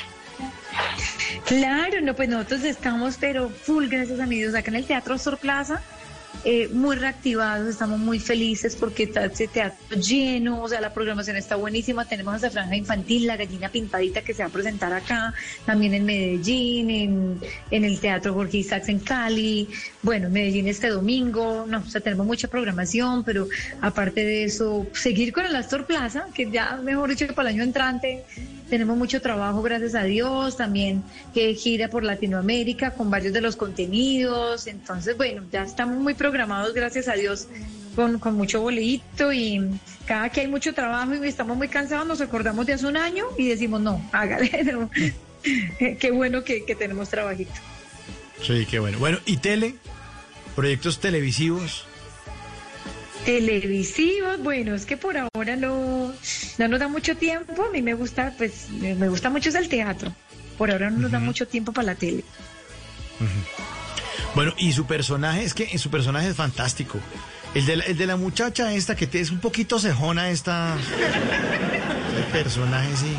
Ay, ay, ay. Tiene- ¿Cómo, cómo? como el de personaje está de la, de la señora, el señorita esta que es cejona, que es las cejas que se le juntan, ¿no? Una ceja con la otra. Gran personaje suyo, Luz Amparo. Eh, María Cachetón, claro que sí. María, María sexy. Ah, María, ¿tú cómo es que te llamas? Ah, María, es que así es que me gustan a mí, así es que me gustan a mí con pura pinta de San Cachetón sexy, ah, María, suéltate, baby. Ah, María, a mí me encantas porque tú, tú, cada que yo te me encuentro contigo, hueles a puro Hugo Boss y yo a natural feeling de, de uno. Bueno, ¿y, ¿y usted qué es lo que trabaja? Es que yo la veo a usted por ahí metiéndose, echándole los perros a todo el mundo. ¿Usted a qué, a qué es lo que se dedica? Cuente. Eh, no, pues yo acá haciéndole toda la comida al patrón, yo soy muy buena para cocinar. Todos ¿Ah, sí? los presidentes han sido muy, muy queridos conmigo. Eso sí, a ninguno le gusta comerse mi comida. El único que la comió Virgil, eh, fue Virgilio Barco, que en paz descanse. ¿Y, y cómo le y cómo, cómo le dicen a usted? Cuente, ¿cómo, cómo, cómo, se llama usted? Para que le contemos a los... Yo me llamo Esther Tuli Barracas, la segunda dama de la nación. Ah, no, pues qué belleza. Divina. Bueno, sí, señorita. Muchísimas gracias por acompañarnos esta noche aquí en Bla Bla Bla y por decirme cachetón, yo. Muchas gracias. Qué belleza.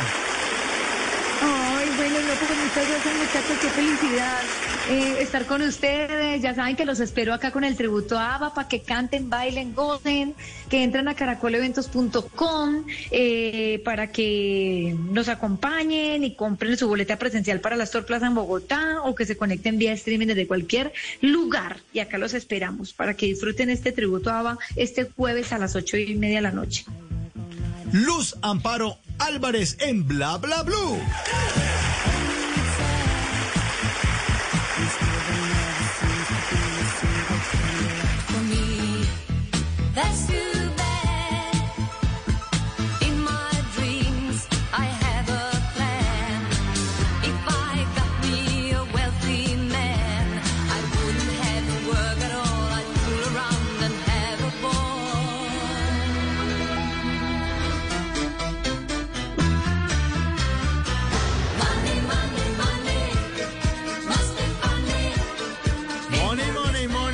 A grandes clásicos de los años 70, 80 y de todos los tiempos que pueden ver ustedes ahí al lado de Luz Amparo Álvarez con César Escola.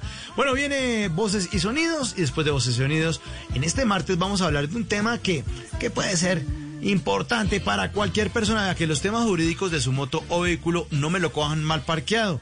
Tenemos preguntas de esas clásicas de que si el que da por detrás paga, esos mitos urbanos, qué pasa con el SWAT vencido. Bueno, una cantidad de cosas que seguramente a todos nos sirven, así no tengamos vehículo. Ojo, porque los temas de tránsito nos competen a todos. Esto es Bla Bla Blue. Ya regresamos.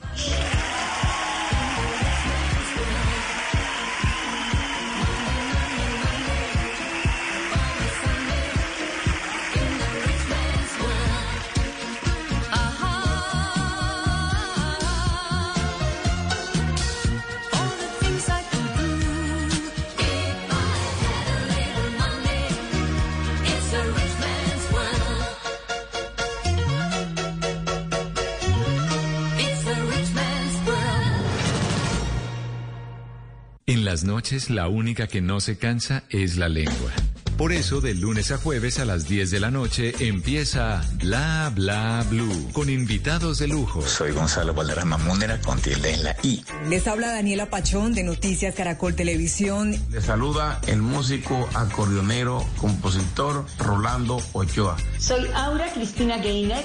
Soy Rodrigo Garduño, creador y fundador de 54D. Los saluda su doctora Clown, la payasa de hospital. Con buena música, con historias que merecen ser contadas, con expertos en esos temas que desde nuestra casa tanto nos inquietan y con las llamadas de los oyentes que quieran hacer parte de este espacio de conversaciones para gente despierta. Bla bla blue. De 10 de la noche a 1 de la mañana. Bla bla blue. Porque ahora te escuchamos en la radio.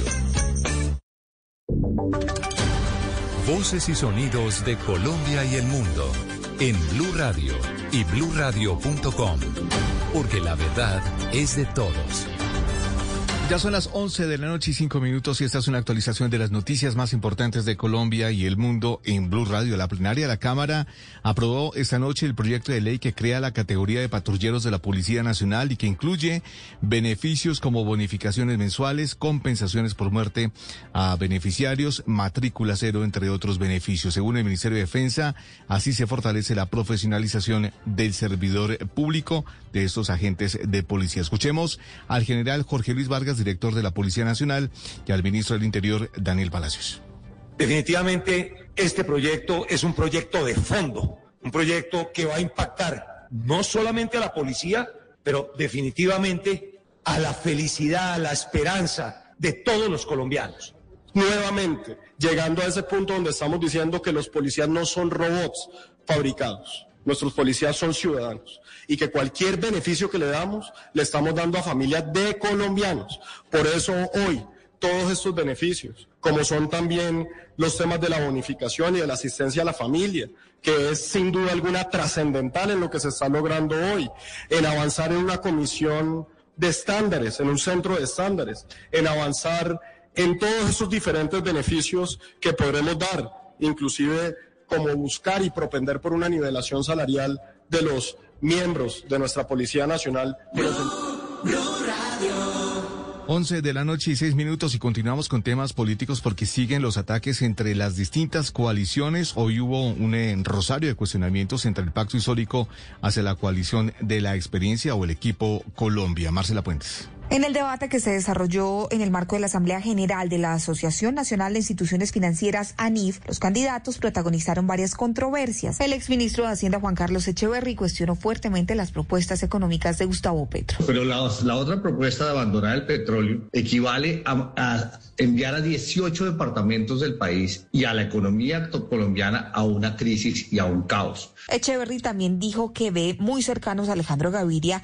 y a Gustavo Petro. Ante esto, el senador Petro de la Colombia Humana le respondió. Sí, me acerco a un pacto con Alejandro a despecho de Echeverry. Mientras tanto, el senador Roy Barreras atacó a Echeverry, pero también a Oscar Iván Zuluaga. ¿Qué responsabilidad tienen esa coalición de la apariencia que llegará seguramente Oscar Iván a ella próximamente, con la continuidad del fracaso de un gobierno para que ahora no hagan ninguna rendición de cuentas. Pero Zuluaga no se quedó callado. Le respondió a Barreras especialmente sobre las críticas que este lanzó a su propuesta de bilingüismo. Roy, yo, yo atribuyo su comentario a su falta de información y seguro de conocimiento. Tener un idioma y que no sea un privilegio exclusivo de los ricos, que seguramente sus hijos lo hablan, sino que sea un tema de colegios públicos y cumplir una ley que está vigente. Mañana también habrá debate, el tema las mujeres, y allí también seguramente habrá mucha controversia. Gracias Marcela, 11 de la noche y 8 minutos. Lo peor de la crisis económica generada por la pandemia ya quedó atrás, según el Banco de la República. Marcela Peña. El informe de estabilidad financiera del Banco de la República muestra que por primera vez desde el inicio de la pandemia tenemos una aceleración en todas las modalidades de crédito. Además, están bajando fuertemente las deudas en mora y hay un aumento en la rentabilidad tanto de los bancos como de otros establecimientos de crédito. El gerente general del Banco de la República, Leonardo Villar. En mostrar que lo peor de la crisis ya pasó. No solamente ya pasó, sino que realmente estamos en un proceso de recuperación que ha sido tan rápido que ya el nivel de actividad está por encima del nivel prepandemia. El gobierno coincide con ese optimismo. Dice que el crecimiento del tercer trimestre duplicó las expectativas que tenía y este año vamos a tener una expansión del Producto Interno Bruto de al menos un 8,5%. Este crecimiento, dice el gobierno, está permitiendo a miles de hogares recuperar sus ingresos y empezar a sanar las cicatrices de los confinamientos. 11 de la noche y 9 minutos, el municipio santanderiano de Beta se convirtió en el primero en ser delimitado en el oriente colombiano. Una franja importante de su territorio quedará bajo protección ambiental por estar en zona de influencia del páramo de Santurbán. Julia Mejía. El municipio de Betas, ubicado en Santander y que es el más alto del país, no desaparecerá tras llegar a un acuerdo entre el Ministerio de Ambiente y la comunidad en la delimitación del páramo de Santurbán. El 70% de su territorio quedará bajo protección ambiental y el 30% restante podrá continuar con actividades de minería ancestral y agricultura. Hernán Bautista es el alcalde. Que salvamos a Betas, que después de un trasegar eh, lucha, de esfuerzo, de enorme preocupación e incertidumbre de nuestras comunidades. Según el Ministerio de Ambiente, más de 2.400 habitantes de Betas podrán seguir ejerciendo sus labores ancestrales siempre y cuando conserven el agua y el ecosistema del páramo de Santurbán. Noticias contra reloj en Blue Radio. Y cuando ya son las 11 de la noche y 10 minutos, la noticia en desarrollo, el gobierno de Japón decidió endurecer aún más eh, sus restricciones fronterizas dirigidas a contener la variante Omicron con la prohibición total del ingreso en el país de todos los extranjeros, incluidos aquellos con estatus de residentes procedentes de 10 países africanos. La cifra que es noticia está con el grupo Gilinski, que dobló su apuesta y ahora lanza una OPA hasta por el 31,68% del grupo Sura. Y quedamos atentos porque una nueva recusación aplazó la discusión del POT en Bogotá, que se tenía prevista para mañana hacia las 9 de la mañana. La recusación esta vez fue contra la concejal Sara Castellanos. El desarrollo de estas y otras noticias en blurradio.com y en Twitter, en arroba Blue Radio en sintonía con bla bla blue conversaciones para gente experta. Una familia es como una fábrica de galletas. Los más grandes se encargan de traer a casa los mejores ingredientes con generosidad.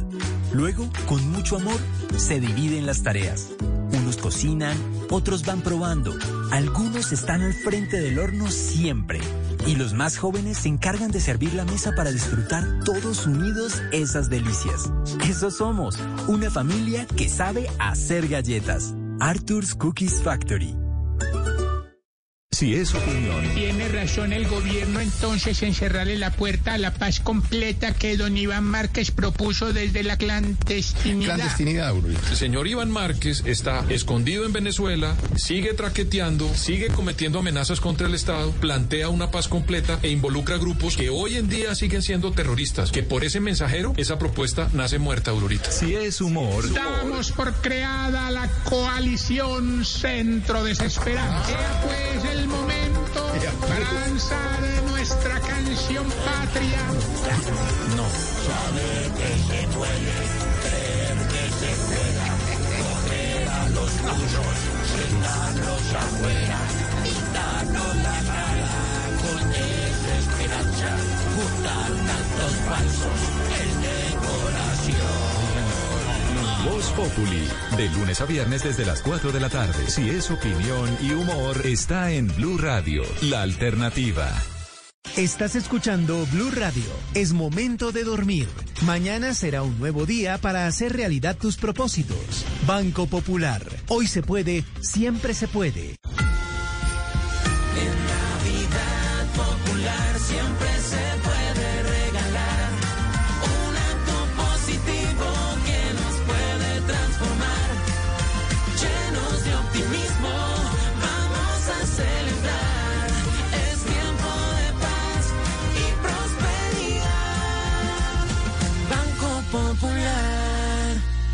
Feliz Navidad. Vigilado Superintendencia Financiera de Colombia. En las noches la única que no se cansa es la lengua.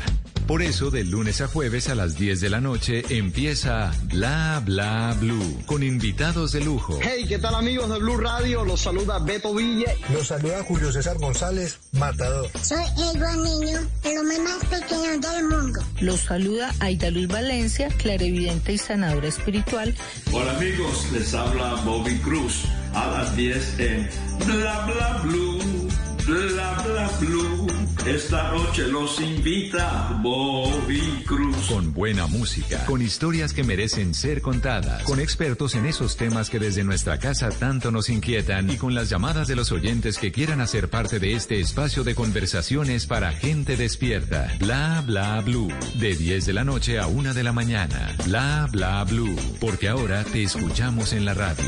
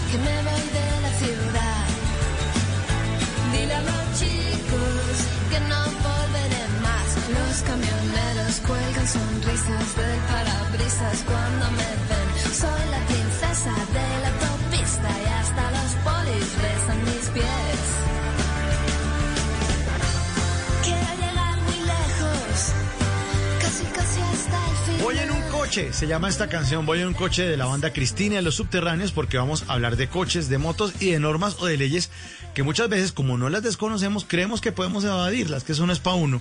Y ahí sí como decía un comediante famosísimo, Jerry Seinfeld, en uno de sus shows de stand-up comedy, dijo que todos jugamos con las leyes, pero que los abogados son los únicos que han leído las instrucciones que vienen en la caja.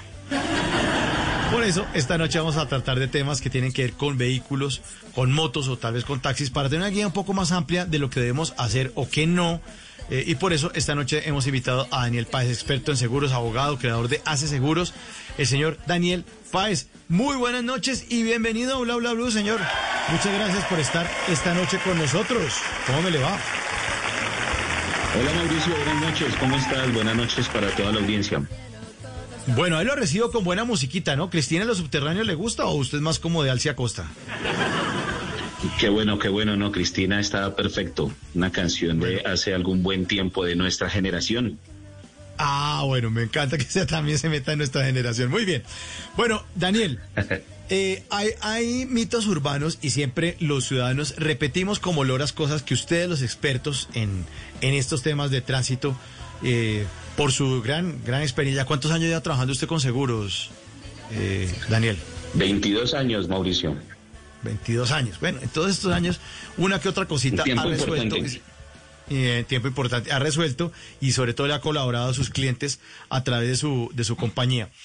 Bueno, pero entonces, eh, los, lo- le decía, los ciudadanos normales, común y corriente, los que no leemos las instrucciones en la caja porque no, no, no las estudiamos y no simplemente nos dedicamos, ni siquiera sabemos cómo funciona el motor del carro, echamos gasolina y eso es para adelante y nada.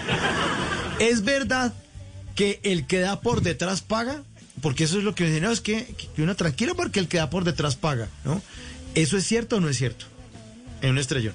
Bueno, coloquial, coloquialmente eh, es un dicho muy popular, ¿no? Siempre lo escuchamos en todos los accidentes de tránsito que el que da por detrás paga. Y pues es, es relativo, tiene tanto de ancho como de hondo, pero realmente las autoridades de tránsito eh, siempre se guían por el código de tránsito y el código de tránsito en Colombia, que muchos no conocemos, determina que eh, debemos conservar una distancia mínima de 30 metros entre un vehículo y otro, cosa que creo que nadie lo hace en Colombia.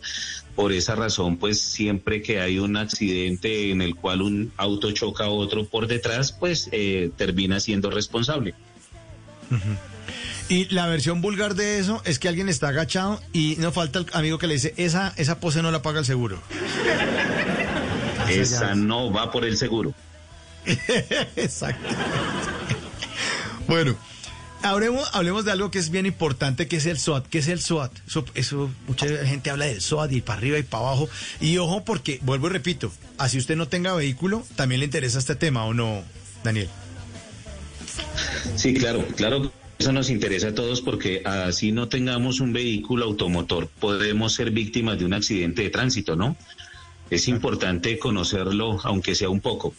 El SOAS nace en 1991 y básicamente cubre, es, eh, el SOAT es seguro obligatorio de accidentes de tránsito y cubre a todas las personas, pasajeros, ocupantes o cualquier persona que se vea inmersa en un accidente de tránsito. Es obligatorio entonces, obligatorio para todos, todos los vehículos. Las motos también tienen SWAT, ¿no? Es para todos. Todo lo que se mueva en la calle tiene SWAT. No, no, no todo lo que se mueva, solamente los vehículos automotores.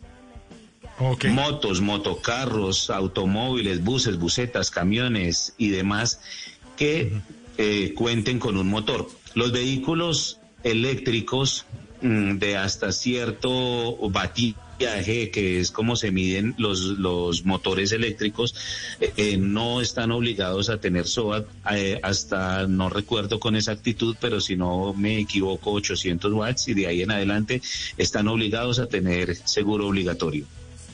Ok. Entonces, al que es peatón, le, lo puede cubrir este SWAT en caso de, de un accidente.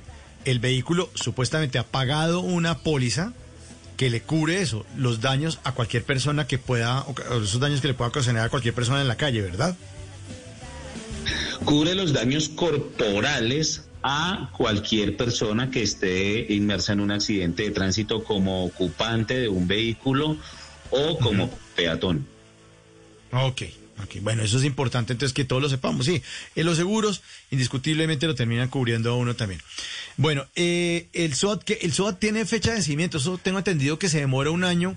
¿Y qué pasa, Daniel, si a uno se le pasa? Porque dice, no, es que el SOAT suyo se le vence esta noche, el martes 30 de noviembre a las 11 y 59. Si el primero de diciembre bueno, a las 12 y un minuto a uno le pasa algo, ahí ya no lo cubre o, o eso es así de... ¿Cómo, cómo funciona? eso? No tiene cobertura. Las- la cobertura del seguro obligatorio es por 365 días, un año, y va desde la hora cero del día en que inicia la cobertura hasta las 12 horas del día en que la termina. Me explico.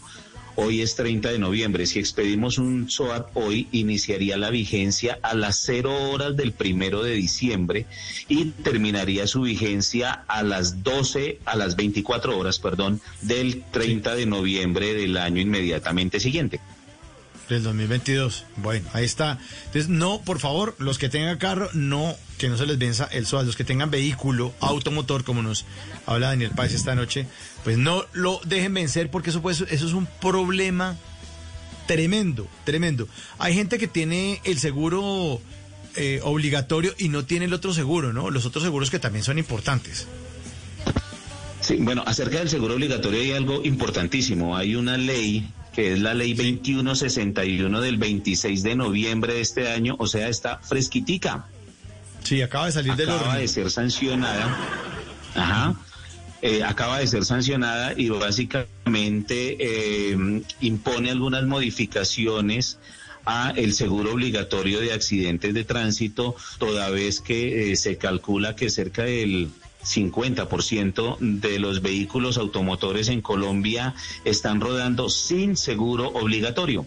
No le creo. Que pues, eso es una cantidad. Esta ley, sí, es una bestialidad.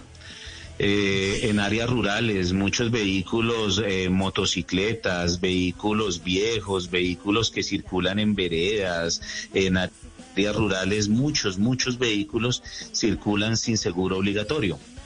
Eh, entonces, digamos que esta ley lo que pretende es eh, hacer que la gente cumpla con ese requisito de tener el seguro obligatorio. Colombia es el país de la ley sobre la ley sobre la ley. Pues ya hay una ley que debemos tener el seguro obligatorio. No, no entiendo por qué deba de sancionarse otra para volver a obligar lo que ya está sancionado, ¿no? Sin embargo, esta ley lo que busca es eh, tratar de que menos personas estén evadiendo la eh, toma de su seguro obligatorio de accidentes de tránsito. Pero es que es increíble, porque es que, hagamos cuentas. Digamos que usted sale con un carro y le pega a otro y usted no tiene SOAT. ¿Cierto? Ahí usted le tiene Sí, que bueno. pagar al otro carro lo que el daño que le acaba de, de- de hacer, si usted no tiene seguro. Básicamente, si eso, en ese ejemplo que me acaba usted de mencionar, con culpa o sin culpa, que haya mm, sido culpable del accidente o no, por el solo hecho de no tener el seguro obligatorio, ya es sancionado como contraventor.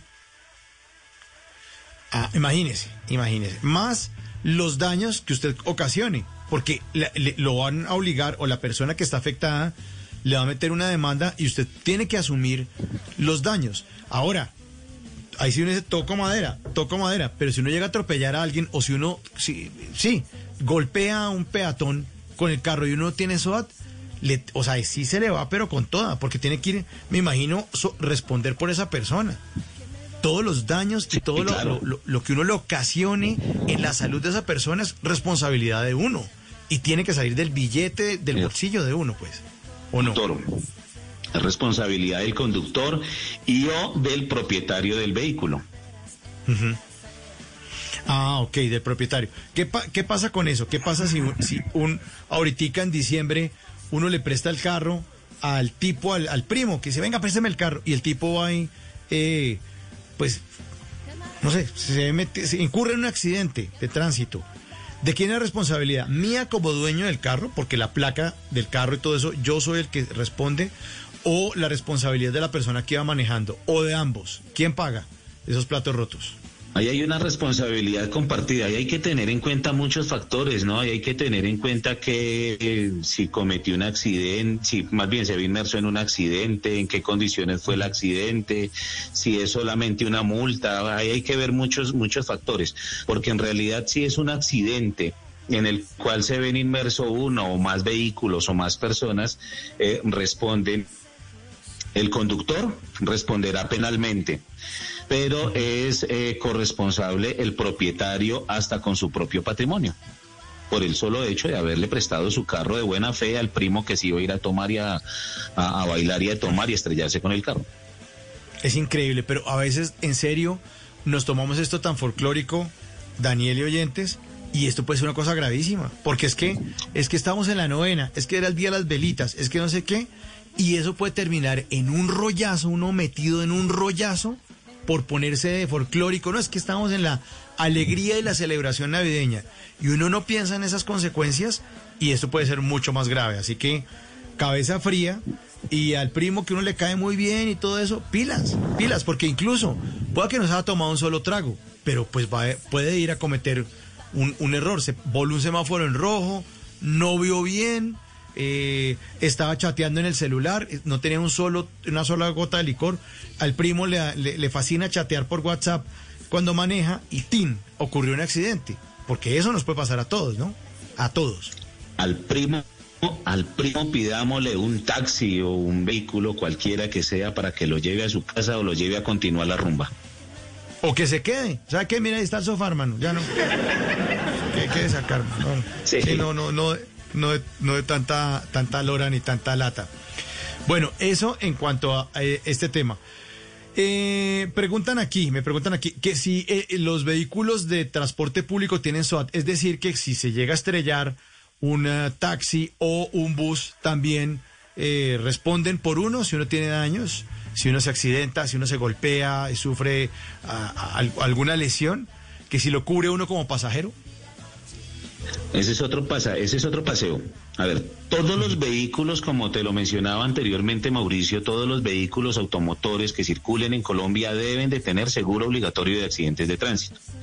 El seguro obligatorio tiene unas coberturas eh, determinadas que para todos los vehículos son las mismas, que son hasta 800 salarios mínimos diarios legales vigentes por gastos médicos, quirúrgicos y farmacéuticos por cada una de las víctimas que eso para hablarlo en plata hasta este año, antes de que aumente el salario mínimo para el año entrante, son 24 millones 227 mil pesos eh, por gastos médicos, quirúrgicos, farmacéuticos, por incapacidad permanente de la víctima, 5 millones 451 mil pesos, por muerte y gastos funerarios, por muerte y gastos funerarios, sí, y por gastos de transporte y movilización de la víctima, que básicamente es el servicio de ambulancia, 302.840 pesos. Esas son las coberturas del seguro obligatorio, Mauricio. Además del seguro obligatorio, los vehículos de transporte de pasajeros, vehículos de servicio público de transporte de pasajeros, deben de contar con otras pólizas que igualmente están reguladas por ley, ¿no? Pero eh, es otro paseo para los propietarios de vehículos de transporte de pasajeros de servicio público. Esas, es- Esos seguros cubren en exceso del seguro obligatorio y protegen a los ocupantes de los vehículos, taxis, buses, busetas, eh, vehículos de servicio intermunicipal y demás. Perfecto. Otra pregunta, Daniel. Si uno sale sin documentos del carro, ¿puede pedirle a alguien que se los traiga? Digamos que lo paren ahí por la calle y eso. ¿Eso, eso se puede hacer o ya no? O no, salió sin los documentos, nada. De hecho, ahorita como están hasta pidiendo la vacuna del perro y de todo el mundo. Bueno, pues eh, eso es una facultad discrecional del agente de tránsito. La ley 769 determina que discrecionalmente el agente de tránsito puede permitirle al infractor que le lleven los documentos. Eso no quita que le eh, impongan el comparendo por no llevar los documentos. Lo único que mm, eh, previene, pues, es que le quiten el vehículo, que se lo lleven para los patios el vehículo eh, por no llevar los documentos. Ok, entonces eso es discrecional con el agente de tránsito, como nos cuenta esta noche Daniel Páez de Hace Seguros. En esta noche que los temas jurídicos de su moto o su vehículo, pues no me lo cojan mal parqueado. Cosas que fíjense, si no es que yo no tengo carro, tiene que saberlo, tiene que saberlo, tiene que enterarse, porque de pronto uno como peatón puede estar envuelto en un accidente. Sobre todo en estos tipos de las motos que andan a veces en contravía, se suben por los andenes. Mejor súbete a mi moto con el grupo menudo en Bla Bla Blue.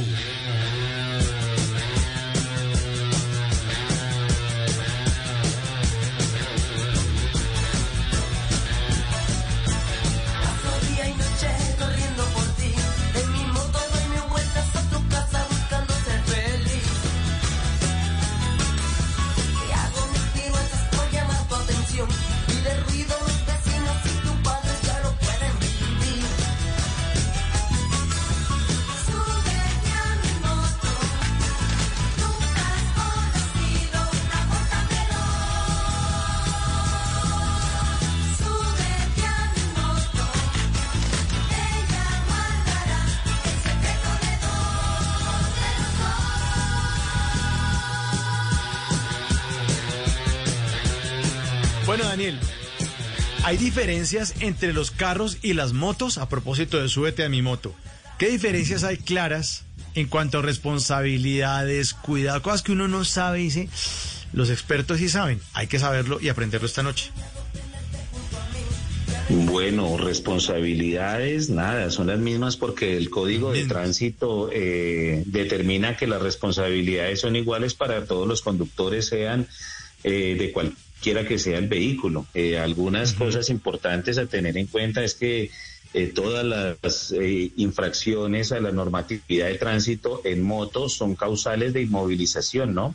Que muchas veces vemos eh, en las noticias que mm, están haciendo operativos los agentes de tránsito y se llevan todas las motos por todas las infracciones de tránsito. Es importante tener en cuenta que todas las infracciones de tránsito en moto son susceptibles de inmovilización. Eh, eh, es, es algo un poco injusto, podríamos llamarlo, pero hay que ver que eh, hoy día en Colombia, pues por la cantidad de motocicletas que circulan, se, se ve con mucha frecuencia que son un poco altivos en la conducción.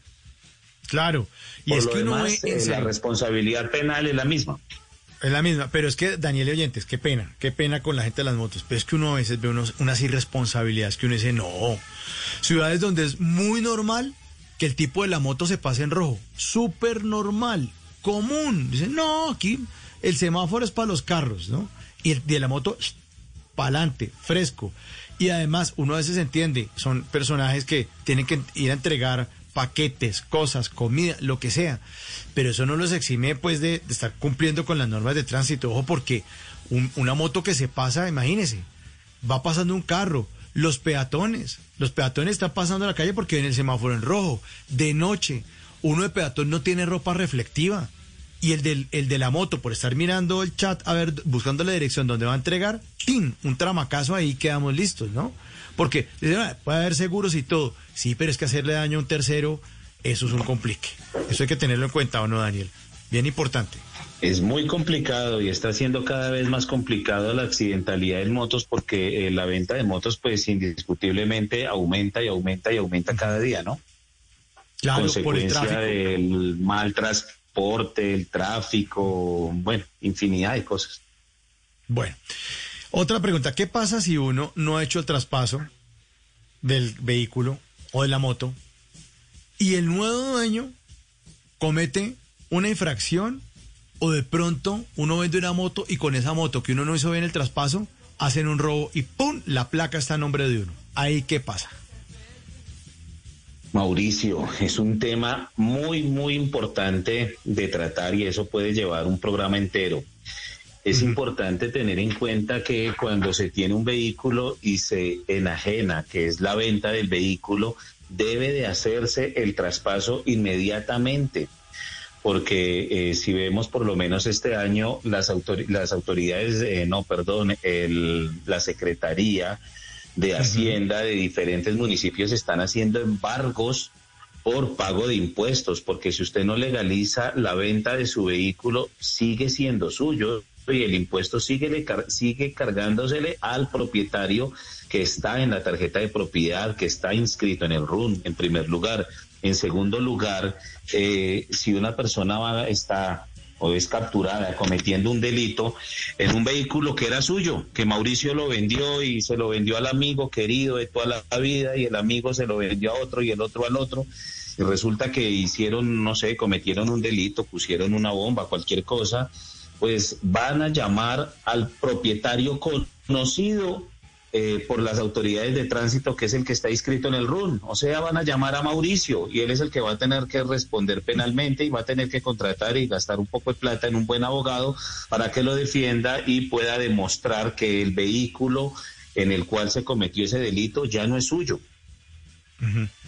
Eh, son muchas cosas. Es importante para las personas que tienen vehículos que han vendido hace mucho tiempo y que aún no han solucionado eh, la, la, mm, propiedad de ese vehículo, hagan un traspaso a persona indeterminada. Tienen que pagar los impuestos y hacen un traspaso a persona indeterminada, con lo cual se quitan lo que decimos coloquialmente en Colombia, ese chicharrón de encima. Uy, ese chicharrón es bravo. Mucho cuidado con eso. Uno muchas veces de- deja eso pendiente. No, hicimos la plata. Y como me dieron la plata, como me pagaron la plata completa, el tipo, me- porque uno cuando vende un carro o, una moto, pues está uno con el temor de que el tumbe, ¿no? ¿será que eso? No, pero el tipo salió muy bien, muy cumplido, muy formal, me dio la plata completa, me dio la mano, tomamos tinto, nos reímos y resulta que quedaron datos del traspaso sin hacer o quedó el mismo traspaso como en veremos. Y eso es un chicharrón, como dice usted, pero duro. Eh, Incluso, no me acuerdo, puedo estar mintiendo, pero a mí me parece que una vez una noticia de esas que son absurdas, de esas que solo pasan en Colombia, que había alguien que le tenía comparendos y ni siquiera tenía carro. O sea, porque es que como aquí hay torcidos para todo, tienen que cuidarse. Eso sucede con mucha frecuencia. Pueden, puede haber comparendos a su nombre por un vehículo que usted no tiene. Puede haber embargos, pueden embargarle su casa, su apartamento, su finca, su sueldo por eh, una deuda de impuestos, por ejemplo, porque usted no hizo el traspaso y la persona que lo compró lo dejó y no le, no le hizo traspaso, no le pagó impuestos, lo pueden embargar. Puede tener infinidad de problemas por un carro que quedó ahí, eso es una propiedad, ¿no? Y si no Claro. está legalizado, tiene que seguir pagando declaración de renta, tiene que, bueno, mil cosas que puede haber con una propiedad que esté a su nombre. Claro. Eh, ¿Y cómo hace uno, así no tenga carro, para averiguar a ver si de pronto la cédula y el nombre de uno con los dos apellidos o el, apellido está involucrado en, un- en, una, en una pelotera de esas? ¿Hay forma de que uno averigüe a ver si uno está como, como en paz y salvo? Así no tenga carro y nunca haya tenido. Que decir, ¿qué tal que esté yo por ahí metido en una vaina de esas? ¿Uno puede averiguar en, el- en, el, en algún sitio? Bueno, la tecnología nos ayuda muchísimo, ¿no? Eh, a través de la Internet, ahí en Google podemos consultar el estado de comparendos en CIMIR, que es la plataforma a nivel nacional de los municipios, y en el CIM de Bogotá. Ahí se pueden consultar los comparendos. Por lo demás, sí eh, es importante que los oyentes que tengan algún vehículo que nunca le pudieron hacer traspaso deben recordar en qué ciudad estaba matriculado e ingresar a la Secretaría de Hacienda de ese municipio o ciudad donde estaba el vehículo matriculado y consultar el estado de impuestos. Es, eh, Ahí pueden consultar impuestos y, y pueden consultar impuestos y comparendos. Lo demás, si les llega un embargo, sí, hasta que la autoridad los notifique. No hay otra forma de consultarlo. Ok. Hay algo que se llama RUNT, que es el Registro Único Nacional de Tránsito. Eso todavía funciona ahí. Creo que ahí uno consultaba a los comparendos. O, o qué es lo que consulta uno en ese RUNT? ¿Ya no? En el RUND estamos inscritos todos los eh, ciudadanos que tengamos algo que ver con tránsito. Me explico, que tengamos una licencia para conducir o que tengamos vehículos automotores matriculados a nombre nuestro, los podemos consultar en el RUN. En el RUN podemos consultar, eh, hay una consulta ciudadana que es por placa, debemos de conocer eh, la cédula del propietario y la placa del vehículo a consultar y ahí aparecen toda la información de los vehículos. Si algún oyente tiene un vehículo que haya vendido y que no haya legalizado el traspaso, puede entrar a consulta Ciudadanos RUN por placa, RUN R-U-N-T, eh, y ahí le aparece la información. Ahí aparece si el vehículo, bueno, aparece la información del vehículo, si le han hecho eh, trámites, si, ha, um, si le han hecho revisiones tecnomecánicas, si le han hecho seguro obligatorio, bueno, información del vehículo, pero de accidentes y demás, esa no aparece en el RUN, salvo los que los juzgados hayan radicado al RUN para hacer una limitación a la propiedad del bien. No, ok, perfecto. Aquí pregunta que hay diferencia entre comparendo y multa. ¿O es lo mismo? Eh, bueno, propiamente dicho no es lo mismo. Lo que pasa es que coloquialmente pues eh, uno lo toma igual, ¿no? Realmente el comparendo es la orden formal que la gente de tránsito levanta por la presunta comisión de una infracción de tránsito. Lo que antes nos entregaban un papelito azul y que le llamamos coloquialmente parte. El Entonces, parte, ese claro, es el comparendo. Ese es el comparendo. Y la multa es la sanción económica por la infracción de tránsito cometida. Ok. Es- ah, bueno, listo. Ahí está entonces la diferencia. Eh, bueno, aquí pregunta, ¿es importante tomar fotos y videos después de un accidente?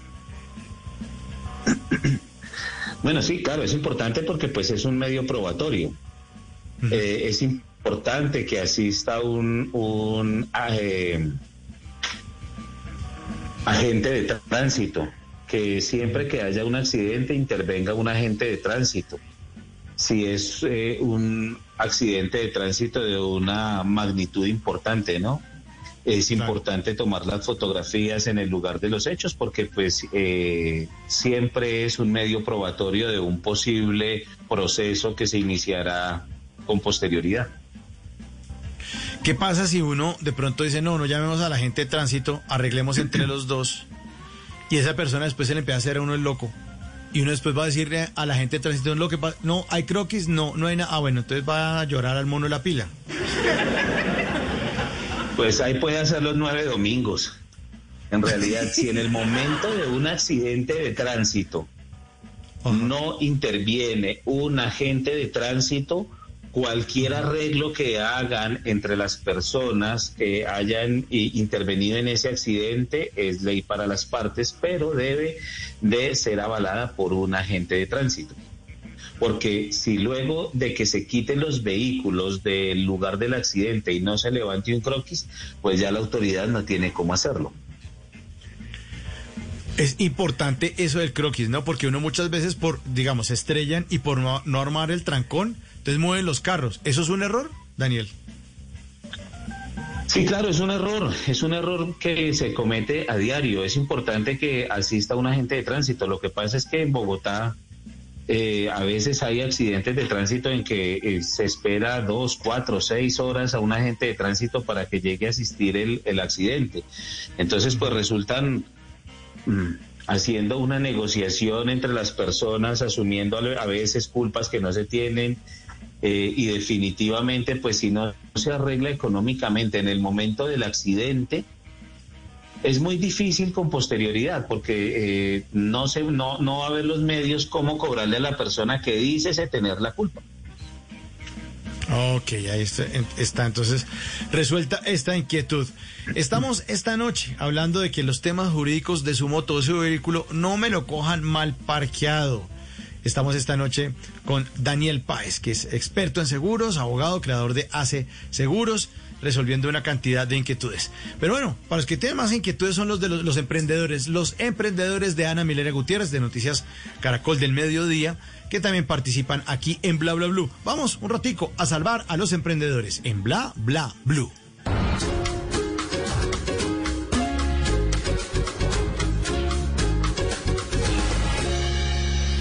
Caracol y Bla Blue se unen para apoyar a los emprendedores de nuestro país. Soy Ana Milena Gutiérrez y hoy les quiero presentar tres emprendimientos que ustedes pueden apoyar porque estamos seguros que unidos podemos seguir adelante. El primer emprendimiento que les presentamos hoy es un ejemplo innovador que brinda una solución específica, diseñar y producir prendas adaptadas para facilitar la tarea de vestirse. Hola, mi nombre es Rigoberto Valle. Y yo soy Magdalena Mestre. Hoy les queremos presentar Mosen, un emprendimiento 100% colombiano que busca hacer de la moda una industria más incluyente. Nuestro emprendimiento nace cuando mi papá empezó a tener dificultad a la hora de vestirse a una enfermedad.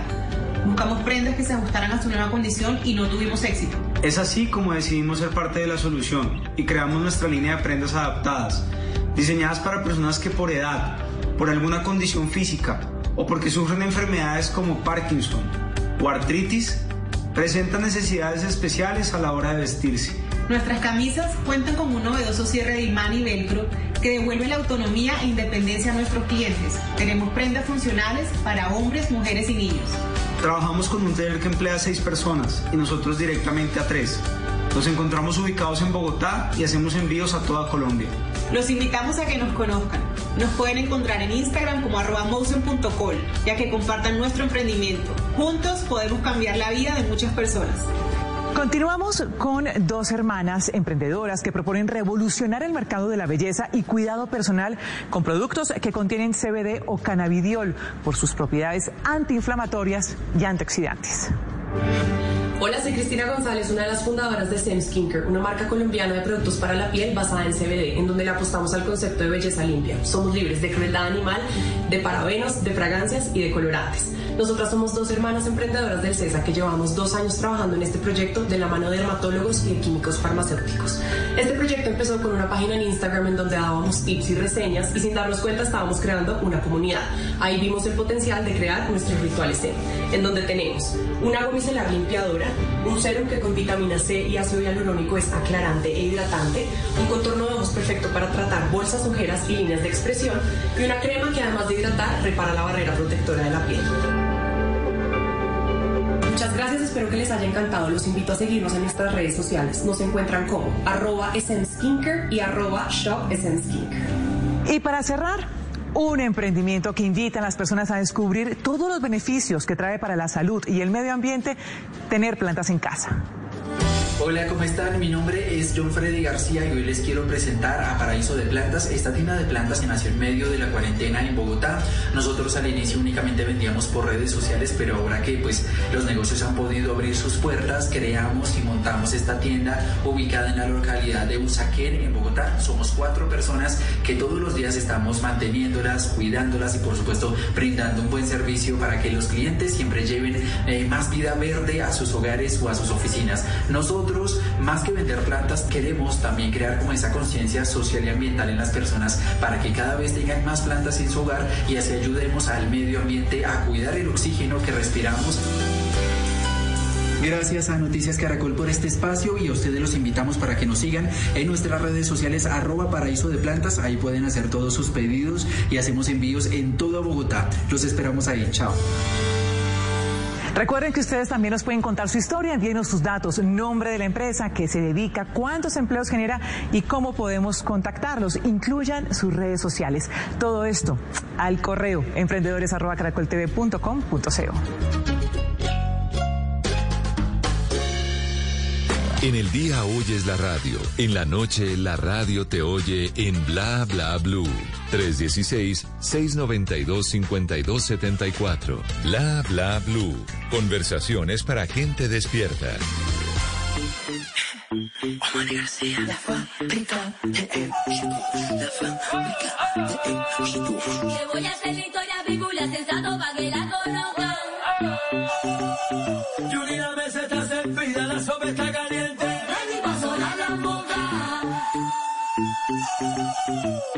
Viste todo el mundo, el taxi, sensato del patio. Queremos darle una bienvenida a todas las mujeres que hacen vino por todo el mundo. Yo la conocí en un taxi, en camino al club. Yo la conocí en un taxi, en camino al club. Me lo paró el taxi, me lo paró el taxi, me lo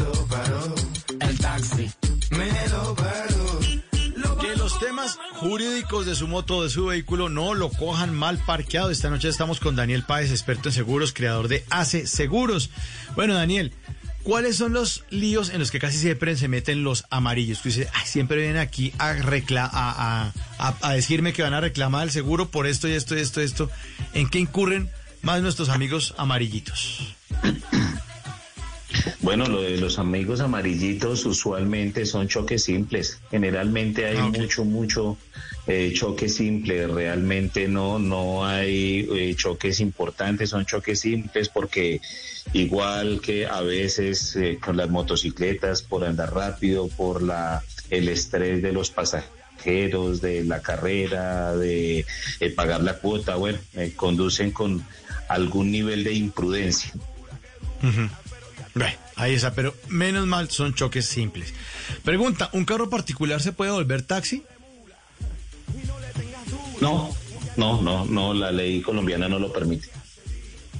Ok. Sí, porque además los taxis tienen las placas que son de color blanco, que es- eso las, las hace diferentes a los otros vehículos que tienen el amarillo con negro y casi siempre empiezan por S, ¿no? De servicio público, unas, unas sí y otras no, ¿no? con, con unas letras específicas. Bueno, no, no propiamente. Las placas, bueno, todos los vehículos de servicio público están identificados con unas placas de color blanco. Eh, hasta hace algunos años estaban identificados eh, por la letra S, pero los vehículos nuevos ya eh, por la cantidad de vehículos matriculados en Colombia ya no ya no ostentan la misma calidad. Ya, ya no, no siguen con la misma frecuencia de la S en su en su placa. En su placa. Eh, aquí está preguntando que si las bicicletas también las aseguran. Daniel, ahora que hay bicicletas claro son que tan sí. Bueno, y la inseguridad, ¿cómo está? ¿Y cómo, cómo funciona un Bueno, seguro de una bicicleta?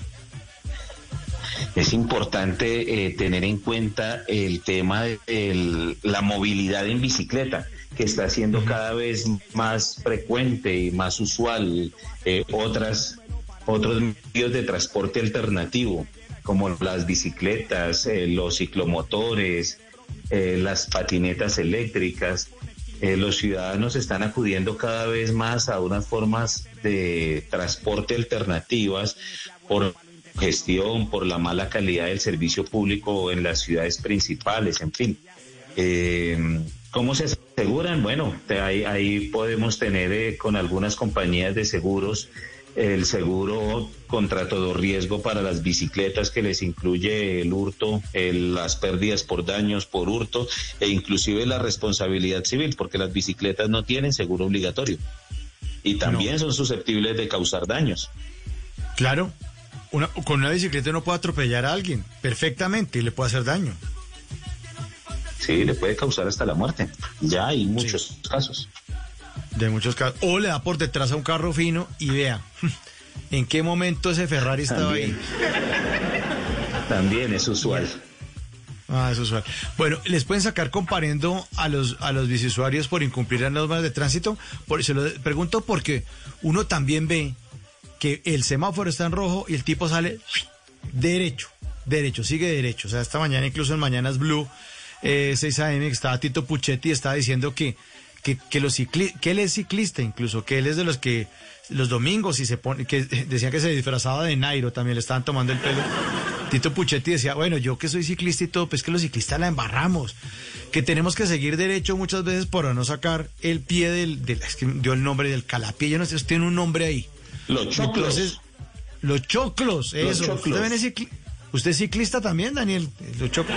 También le jalamos a la bicicleta, claro que sí. Bien, perfecto, perfecto. A los choclos, que iba a sacar el pie del choclo, eh, y decía que uno muchas veces iba embalado en la bicicleta y estaba el semáforo en rojo, entonces para no sacar el pie del choclo, que, que seguían derecho, ¿le pueden sacar comparendo por incumplir la norma de tránsito a un bici usuario? Bueno, realmente las bicicletas o los biciusuarios no están contemplados dentro del, dentro del Código Nacional de Tránsito como los conductores de motos y de vehículos automotores, aunque sí pueden ser eh, susceptibles de comparendos, inclusive los peatones. Ah, sí, señor, los peatones también.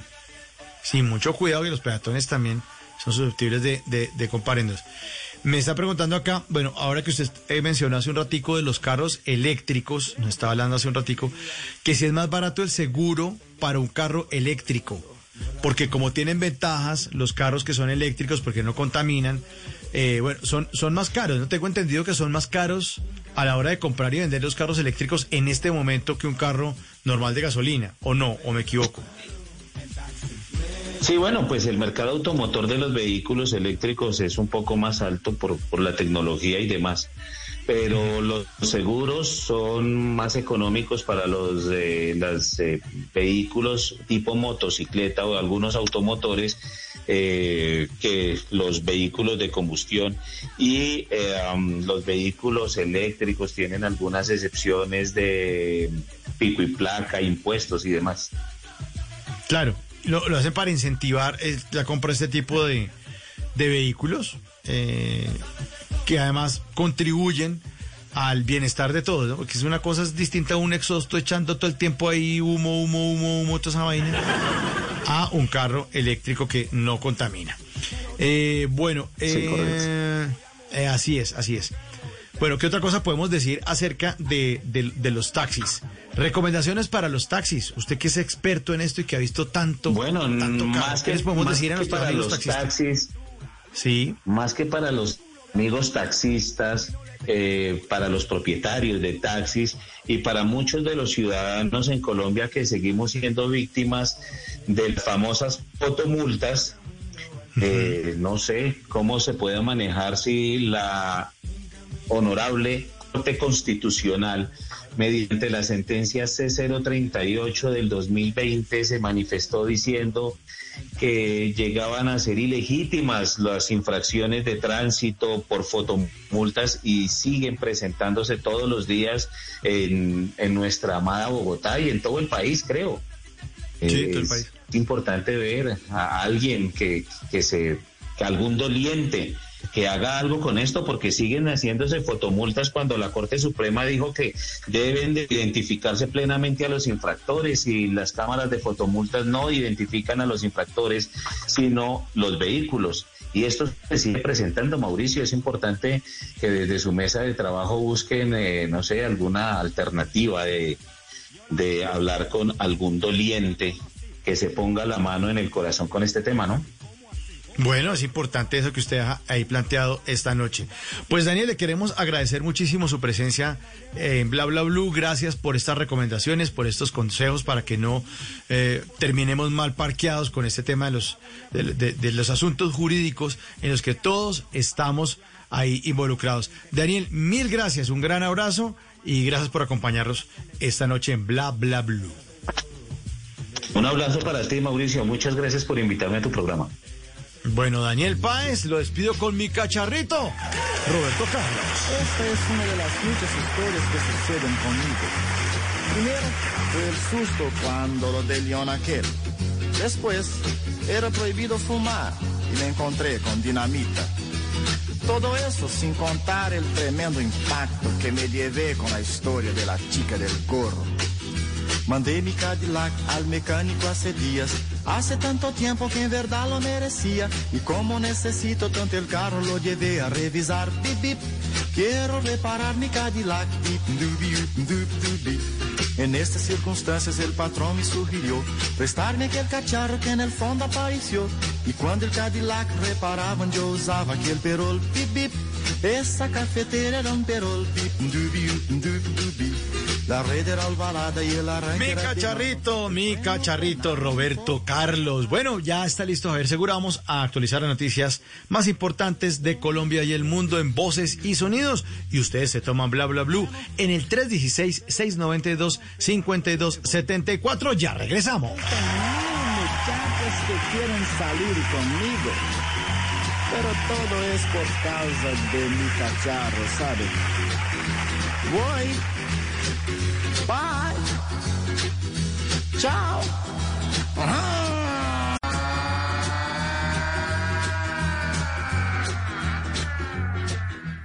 En las noches la única que no se cansa es la lengua. Por eso, de lunes a jueves a las 10 de la noche empieza Bla Bla Blue con invitados de lujo. Hola mis reciclamores, ¿cómo están? Los saludo nada más y nada menos que la Marce, la primera recicladora youtuber. Hola amigos de Blue, los saluda Julio César Herrera. Queridos amigos y amigas, les saluda Lady Noriega. Los saluda Julio Rodríguez el Nené. Les saluda Jorge Duque Linares. Saluda Georgina Ruiz Sandoval Goga. Con buena música, con historias que merecen ser contadas, con expertos en esos temas que desde nuestra casa tanto nos inquietan y con las llamadas de los oyentes que quieran hacer parte de este espacio de conversaciones para gente despierta. Bla bla blue. De 10 de la noche a 1 de la mañana. Bla bla blue. Porque ahora te escuchamos en la radio. Voces y sonidos de Colombia y el mundo en Blue Radio y bluradio.com. Porque la verdad es de todos. Ya son las 12 de la noche y un minuto de este primero de diciembre del año 2021 y esta es una actualización de las noticias más importantes de Colombia y el mundo en Blue Radio. Empezamos hablando sobre la ola invernal en Colombia porque a 21 asciende el número de personas muertas en las emergencias por las lluvias en el departamento de Antioquia y Medellín. Se han reportado más de 5 mil afectados. Duan Vázquez. Los fuertes aguaceros y vendavales han causado desbordamientos de ríos y quebradas, inundaciones y derrumbes en los últimos tres meses en las nueve subregiones. Según el DAGRAN, estas emergencias ahora han causado la muerte de 21 personas, sobre todo por deslizamientos de tierra. Medellín ha sido uno de los territorios que más ha sido afectados, como en el caso de los estragos en las laderas de la ciudad, lo que ha afectado en sus enseres, vivienda y electrodomésticos a 5.631 ciudadanos que han requerido atención, según el secretario de Inclusión Social de Medellín, Juan Pablo López. a 1.613 familias, lo que equivale a 5.631 personas integrantes de estos núcleos familiares que se han visto afectadas por eventos como inundaciones, desalojos preventivos, deterioro estructural y movimientos en masa. Solo por los movimientos de masa, el Medellín se ha visto afectada a más de 700 familias este año. 12 de la noche y dos minutos. Y atención a eso porque el personal médico de la Clínica Unidos por la Vida, antigua Salud Cop del sur de Cali, están sin sueldo desde hace dos meses. Aseguran que el COVID-19 bajó y se olvidaron de ellos. Lina eh, Vera. El personal médico y enfermeras de la Clínica Unidos por la Vida Antigua Salucop del Sur están sin sueldo desde hace más de dos meses, pues afirman que es una situación repetitiva, pero antes se demoraban 30 días en pagarles. Ahora ya han pasado dos meses y la única respuesta que han tenido es que en diciembre les pagarán. Santiago Restrepo es trabajador de la Clínica Unidos por la Vida. Cumplimos con nuestras funciones, los pacientes siempre cuentan con nuestros servicios, pero entonces nosotros no recibimos la remuneración que nos toca por dicho servicios prestados. Es bastante incómodo esto porque resulta que cada mes era la misma situación, ahora son dos meses. Aseguran que a pesar de esta situación siempre asisten a sus turnos. Es muy maluco estar en su casa y uno mirando la nevera vacía, eh, el señor del arriendo cobrando el sueldo. Entonces, y nosotros sentir que tenemos que mendigar para que nos paguen. Sin embargo, los gastos no dan espera y mientras pasa el tiempo la situación empeora. Gracias, Lina. 12 de la noche y 13 minutos emiten una demanda de la Agencia Nacional de Defensa Jurídica contra los constructores del edificio Acuarela en Cartagena. Dalia Orozco. Un nuevo capítulo surge en medio de la batalla jurídica que rodea la construcción del polémico edificio Acuarela en Cartagena. El Tribunal Administrativo de Cundinamarca admitió una demanda en contra de la empresa promotora Calle 47, constructora del edificio, y la Alianza Fiduciaria SA. La demanda que fue interpuesta por la Agencia Nacional de Defensa Jurídica, tal como lo había anunciado desde hace algunos meses su director Camilo Gómez, busca que los constructores del edificio reparen al Estado colombiano por los daños al patrimonio cultural del país y que además asuman el costo de la demolición de la torre, ordenada a través de una orden policiva de restitución de espacio público. Esta acción legal contempla también que se condene solidariamente a las sociedades demandadas al pago de los perjuicios derivados del daño reputacional causado a la ciudad de Cartagena ante el riesgo de salir de la lista de Patrimonio Mundial de la UNESCO. Recordemos que el edificio Acuarela fue construido a pocos metros del Castillo de San Felipe, lo que de acuerdo al Ministerio de Cultura representa un peligro para el patrimonio de la ciudad y el país. 12 de la noche y cuatro minutos se terminó el drama para una familia santandereana que sufría por la desaparición de un familiar de 30 años que es eh, paciente psiquiátrico. Esta persona estaba desaparecida desde hace cinco días en el sur de Santander. Julia Mejía. Desde hace cinco días había desaparecido un hombre de 30 años identificado como Miguel Ángel, quien según la policía es un paciente psiquiátrico. Había caminado desde el municipio de Suaita y finalmente fue visto en Websa hasta donde llegaron unos patrulleros para rescatarlo. El coronel Wilson Pará es el comandante de la policía de Santander y entregó detalles. Cuando habría salido de su lugar de residencia en la vereda Onofre del municipio de Suaita. Al parecer, caminó por los sectores aledaños llegando hasta el municipio de Websa, indicando que había un hombre desorientado con aparentes signos de abandono deambulando por las calles de este municipio. El hombre permanece bajo observación médica tras presentar signos de desnutrición.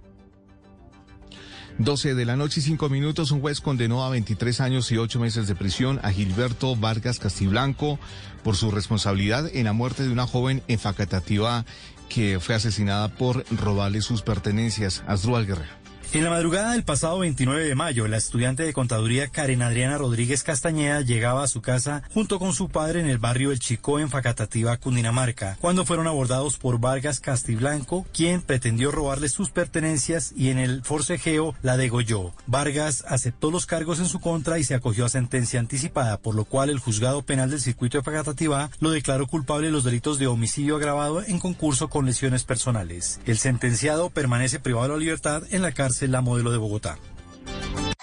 Noticias contra reloj en Blue Radio.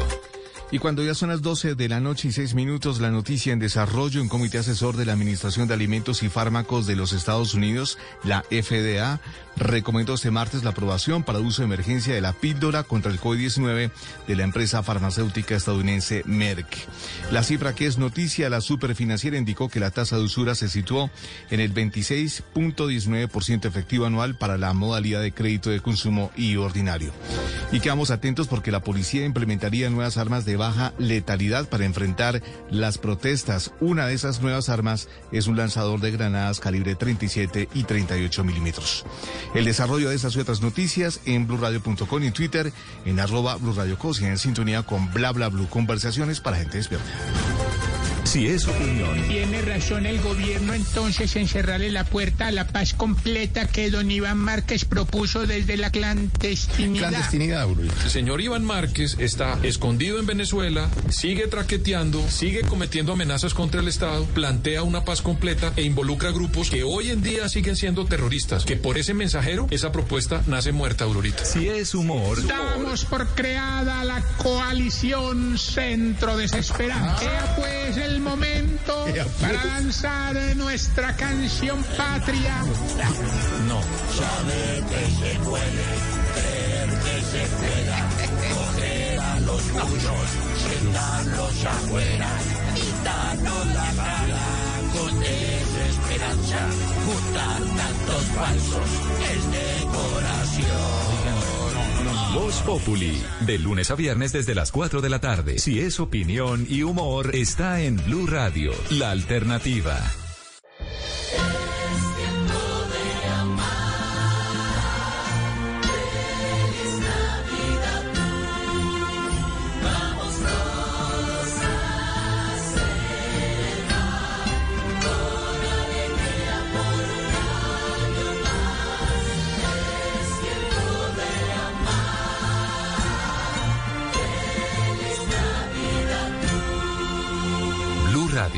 La alternativa. En las noches, la única que no se cansa es la lengua. Por eso, de lunes a jueves a las 10 de la noche empieza Bla Bla Blue, con invitados de lujo. Yo soy Lorna Cepeda. Yo soy Diego Verdaguer. Les habla Consuelo Les habla el Luzardo. chef Jorge Raúl. Hola, soy Carolina Cuervo. Senau, la reina de la música popular. Yo soy Adriana Lucía. Tato de Elia. Blue, vamos a echar entonces el pote y el Con buena música, con historias que merecen ser contadas, con expertos en esos temas que desde nuestra casa tanto nos inquietan y con las llamadas de los oyentes que quieran hacer parte de este espacio de conversaciones para gente despierta. Bla bla blue. De 10 de la noche a 1 de la mañana. Bla bla blue. Porque ahora te escuchamos en la radio.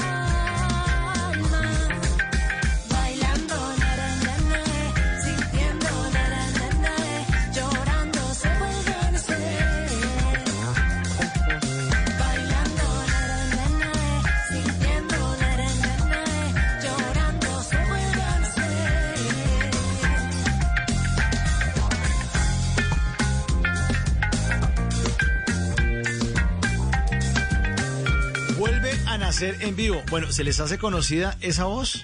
¿Se les hace conocida? Sí, es muy cercana a nosotros. Está siempre en el corazón de nosotros. ¿Sabe quién es? María Macausland. María nuestra queridísima María Macauslan, que estuvo con nosotros, fue parte de la mesa de Bla Bla Blue y que ya hace unos, bueno, casi un año, se fue a, a su vida de cantante, a encontrarse con, con lo que ella más le gusta hacer, a pasar periodista, bailarina y cantante. Y llegó un momento en que dijo, no, yo ya no quiero volver a estar eh, ahí porque es que eh, ya entrevistó mucha gente que canta y que triunfa y que se ganan premios Grammy y todo, y yo canto y yo quiero cantar y bueno, se nos fue María Macauslan, pero se fue a triunfar. Hizo esta versión en vivo, una canción que ella había eh, lanzado en el 2015, pero el tema cobra nueva vida con esta versión grabada en vivo, que hace parte del Festival Semillas Bajo Tierra del 2021. Ahí está para todos los seguidores que quieran verla, pues googleenla o vayan a YouTube y pongan Vuelve a nacer en vivo María Macauslan y está en su canal que tiene ya 4.300, 3.000, 3.380 seguidores. Está esta versión para que la disfruten y los que no, pues la disfrutamos aquí en vivo. Súbale, súbale un poquitico, eh. Suena delicioso. Vuelve a nacer. Macauslan.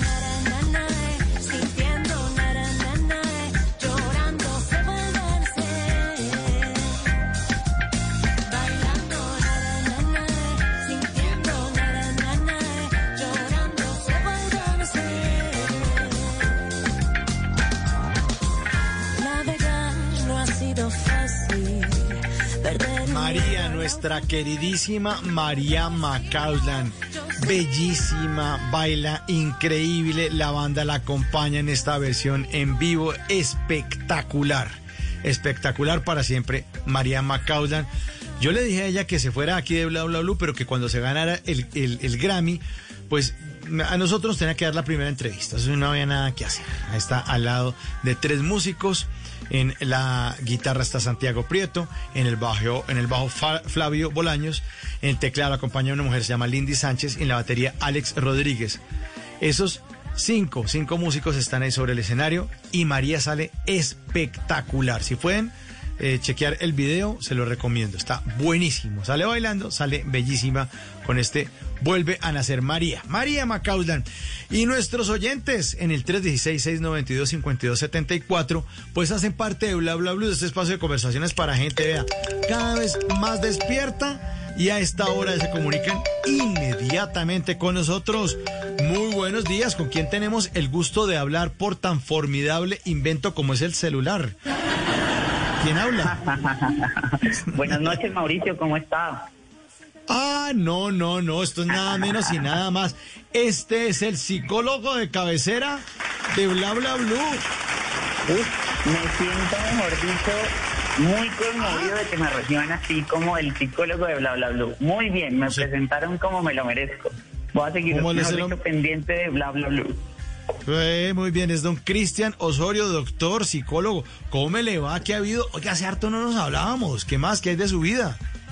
No, trabajando fuertemente, está pendiente pues de todo lo que está pasando a nivel nacional, eh, todo lo que tiene que ver con las enfermedades mentales, moviéndonos con nuestro emprendimiento de Psicomental Red. Y entonces, pues no, por eso estaba un poco perdido, pero pues siempre escuchándolos y por ahí escribiéndoles por WhatsApp cada vez que tenían diferentes temas en las noches de bla, bla, bla. Qué bueno, qué bueno, Cristian. Y ya preparado, ya, ya es primero de diciembre, hermano. Ya estamos con toda. eh, y me imagino que en esta época a uno se le alborotan los sentimientos, le pueden dar nostalgias, se pone uno un poquitico más vulnerable en esta época del año, ¿o no? Diciembre es una época de felicidades, de emociones, tal vez de nostalgias. Cambiamos en diciembre, sobre todo los colombianos un poquito, ¿o no? Pues yo creo que no es cambiar. Lo que pasa más bien es que es un mes que nos lleva a los recuerdos. Recordemos que en algún momento, o más bien, en uno de los programas en los que hablábamos, decíamos que el cerebro guarda su información como en carpetas. Entonces, cuando llega diciembre, empiezan a activarse todas esas carpetas de los recuerdos, de las emociones, de los sentimientos, y empezamos a ver que diciembre también es un mes donde la depresión aumenta, donde los suicidios aumentan, la violencia aumenta. Eh, digamos que el, es importante mencionar que las familias se reencuentran. Entonces, cuando las familias se reencuentran, eh, empiezan a presentarse diferentes dificultades eh, frente a los procesos que llevaban eh, anteriormente, si me hago entender. Sí, sí, sí. digamos, eh, empiezan, digamos, el famoso pelearse por los terrenos, ¿no? Porque pues está el ausente, el que no está. Entonces siempre quiere alguien tomar el poder. Entonces, eh, digamos que frente a la pregunta que me hacías de diciembre, sí, pasa todo lo que acabaste de mencionar. Y además porque eh, se reúnen las familias y el hermano Pelión o el hermano Adivato, el que quería que todo que esto fuera para este lado y otro quería que el otro fuera para otro lado, entonces ahí se empiezan a presentar los líos y empiezan los disgustos. Supuestamente es la época más feliz del año, ¿no? Y todo lleno de luces y ya la otra semana ya estamos el, el martes de velitas y arrancando pues en forma. Pero Y a veces y se acabó el año, sí. Y pero a veces Y esas luces y ese holgorio y esa fiesta, ¿no? Eh, ahí están quejando lo- la gente en Medellín porque hacen la famosísima alborada, que eso, no sé si usted lo conoce, Cristian y oyentes, que a a- a- en Medellín les da por, a un grupo de gente, no son todos, por echar voladores, eso es una vaina, pero eso estalla casi que estalla en la ciudad y afecta mucho a los animalitos. De los que tienen mascotas, siempre son que abrazan al gato, al perrito, claro, porque hoy en ese estallido los gatos no entienden porque no dicen, ay, es que es 30 de noviembre, estaba ya en Medellín, entonces hay alborada. Los gatos no entienden eso, no entienden eso. En el calendario gatuno no aparece eso, pero aparecen diferentes manifestaciones que pueden relacionarse con la alegría. Pero fíjese que usted nos está contando esta noche, Cristian, que no todo es alegría y holgorio, que también hay depresión, hay riñas y peleas y hay suicidios y hay cosas que no son tan agradables, que no son tan chéveres. Sí, y es importante, y yo creo que siempre desde Bla Bla Blue lo hemos dicho, y es la importancia de hablar de la salud mental. Pero no solo ver lo positivo, sino también empezar a ver esos síntomas que se generan, digamos, en estas fechas. Entonces, eh, y también, digamos que quiero tirar ahorita la puya frente a algo que va a pasar el próximo año y es la elección del presidente. Y en mi invitación a ahorita que estamos hablando de que empiezan a haber co- coaliciones y demás, eh, yo sí hago la invitación a que estén muy pendientes de qué eh, candidatos presidenciales le van a apuntar a la salud mental, porque no es solo eh, que se unan y que vamos a cambiar el país eh, o demás, sino que en verdad le demos importancia a hablar de temas de salud mental. Y eso es algo que tiene Bla Bla Blue y en verdad se les reconoce y es que hablemos de temas de salud mental. Entonces esa era una cunita que, mejor dicho, no podía participar sin, ir- sin decir eso. Sí, pero además de, de- de- de tratar de filtrar y de darnos cuenta cuáles son los candidatos que apoyan o que eh, prometen algo, o que su plan de gobierno hay temas relacionados con la salud mental, ¿cuáles son los otros que nos roban la salud mental? Porque es que claramente que lo alborotan a uno. Bueno, pero entonces, ¿qué tema? Usted siempre tiene una agenda aquí para relacion- para desarrollar en las noches de Bla Bla Blue. Y hoy, ¿qué nos trae psicólogo de cabecera? A ver, cuente, cuente Bueno, qué se hablemos- trajo esta noche. En la agenda del día tenemos, hablemos un poco de los límites. ¿En qué bien. sentimos que tenemos que colocar un límite o más bien en qué momentos han sentido que ustedes los, los tienen que colocar. Así que quiero que por favor a través del WhatsApp nos escriban en qué momento han tenido que utilizar los límites. Entonces recordemos que los límites primero nos, eh, nos dan la capacidad de validar lo que estamos deseando. Nos permiten saber y decir qué podemos aceptar y qué no. Valoran la opinión que se tiene nos permiten conocer esas actitudes o situaciones que no son negociables. Es decir, un no es un no.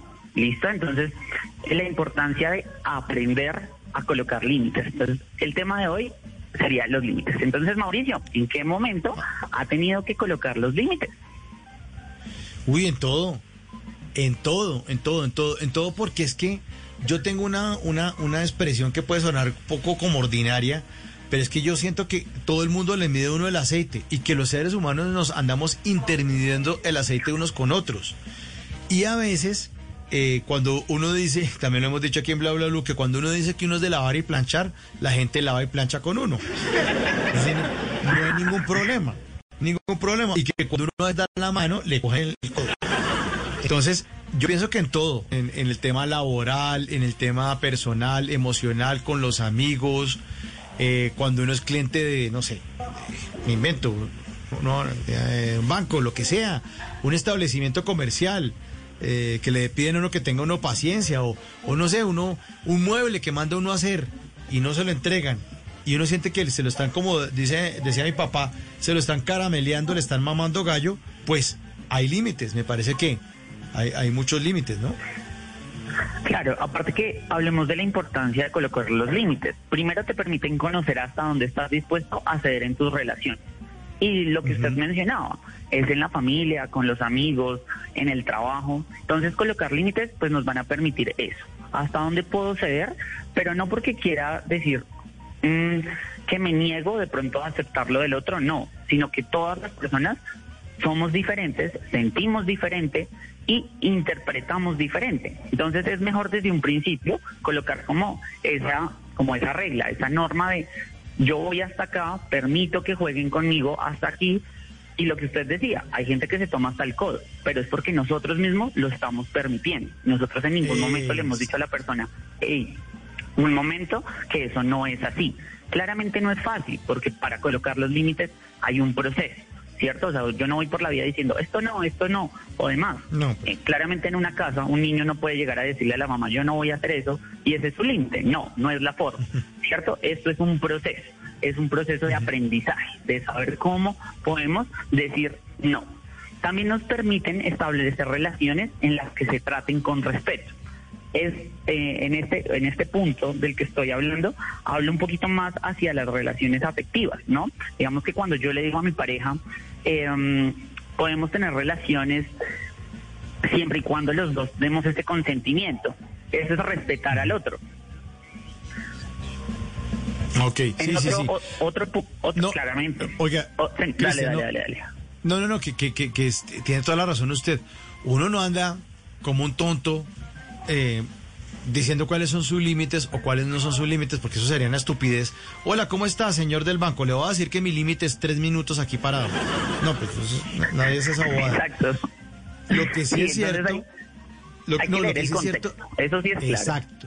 Y lo que sí es cierto es que uno permite todo. Yo muchas veces, cuando uno se entera de, de y ahora que estamos hablando de la- del tema de la violencia familiar y las épocas decembrinas y la depresión, los suicidios y las riñas y la violencia familiar, yo muchas veces veo unos casos y veo uno en las noticias y uno se desilusiona de gente tan salvaje contra las mujeres, pero también pienso, bueno, ojo, ojo mujeres, porque es que un tipo no conoce, o sea, un, un tipo no conoce a una mujer o a, las, a la que va a ser su esposa. Hola, mucho gusto, vengo a darle en la jeta. No, primero, lo primero es que uno es súper amable, súper feliz, cordial, caballeroso, y uno, no, ya, a mí también me gusta Ricardo Arjona, suena muy bien. No, pongamos, pero pongamos la canción otra vez, no tengo ningún problema, me encanta. Pero después se va, esa, esa violencia empieza a crecer. Y empieza a crecer precisamente porque la mujer no, no, no, no sabe decir que no. Entonces, el tipo es guache. Un día le contesta mal. Eso es un símbolo, eso es un síntoma, perdón. Eso es un síntoma. Es una señal, es una alarma. Le contesta mal. Exactamente, es una Tira una señal de puerta. alarma. Y Tira una veces- puerta, tira una puerta, mira mal, empieza a subir el tonito. Si esa persona deja que esos sís sigan, eso termina mal. Eso termina en el noticiero. ¿No? Y es una persona que no colocó los límites en su momento. Exactamente, exactamente. Bueno, continúe usted que usted es el doctor, yo aquí, yo aquí soy el metiche de a bordo. Siga. No, no, no. Aquí en Bla Bla Blue todos hablamos. La única que se Bueno. canta es la lengua. Esa vaina, hombre. Muy bien. Bueno, los límites también nos van a permitir entender que la importancia de dejar de poner al otro, digamos, como lo que el otro quiere por encima de uno. Recordemos que hay que vernos a todos como iguales. Sí, o sea, yo no soy más que nadie y el otro es más que yo. Entonces, cuando yo coloco límites, podemos llegar a un 50-50, ¿sí? A negociar. Esa es la importancia de los límites. El colocar límites nos va a evitar ese sarcasmo o el no entender, esas ironías como de, ¿será que eso fue lo que me quiso decir? No, los límites nos enseñan a ser directos, a ser claros y precisos con lo que yo quiero que el otro entienda. Cuando yo coloco límites nos ayuda a mejorar el autoestima. También nos ayuda a tener y estar seguros de las relaciones que yo genero. Entonces, eso era lo que Mauricio decía, las relaciones del trabajo, las relaciones en casa.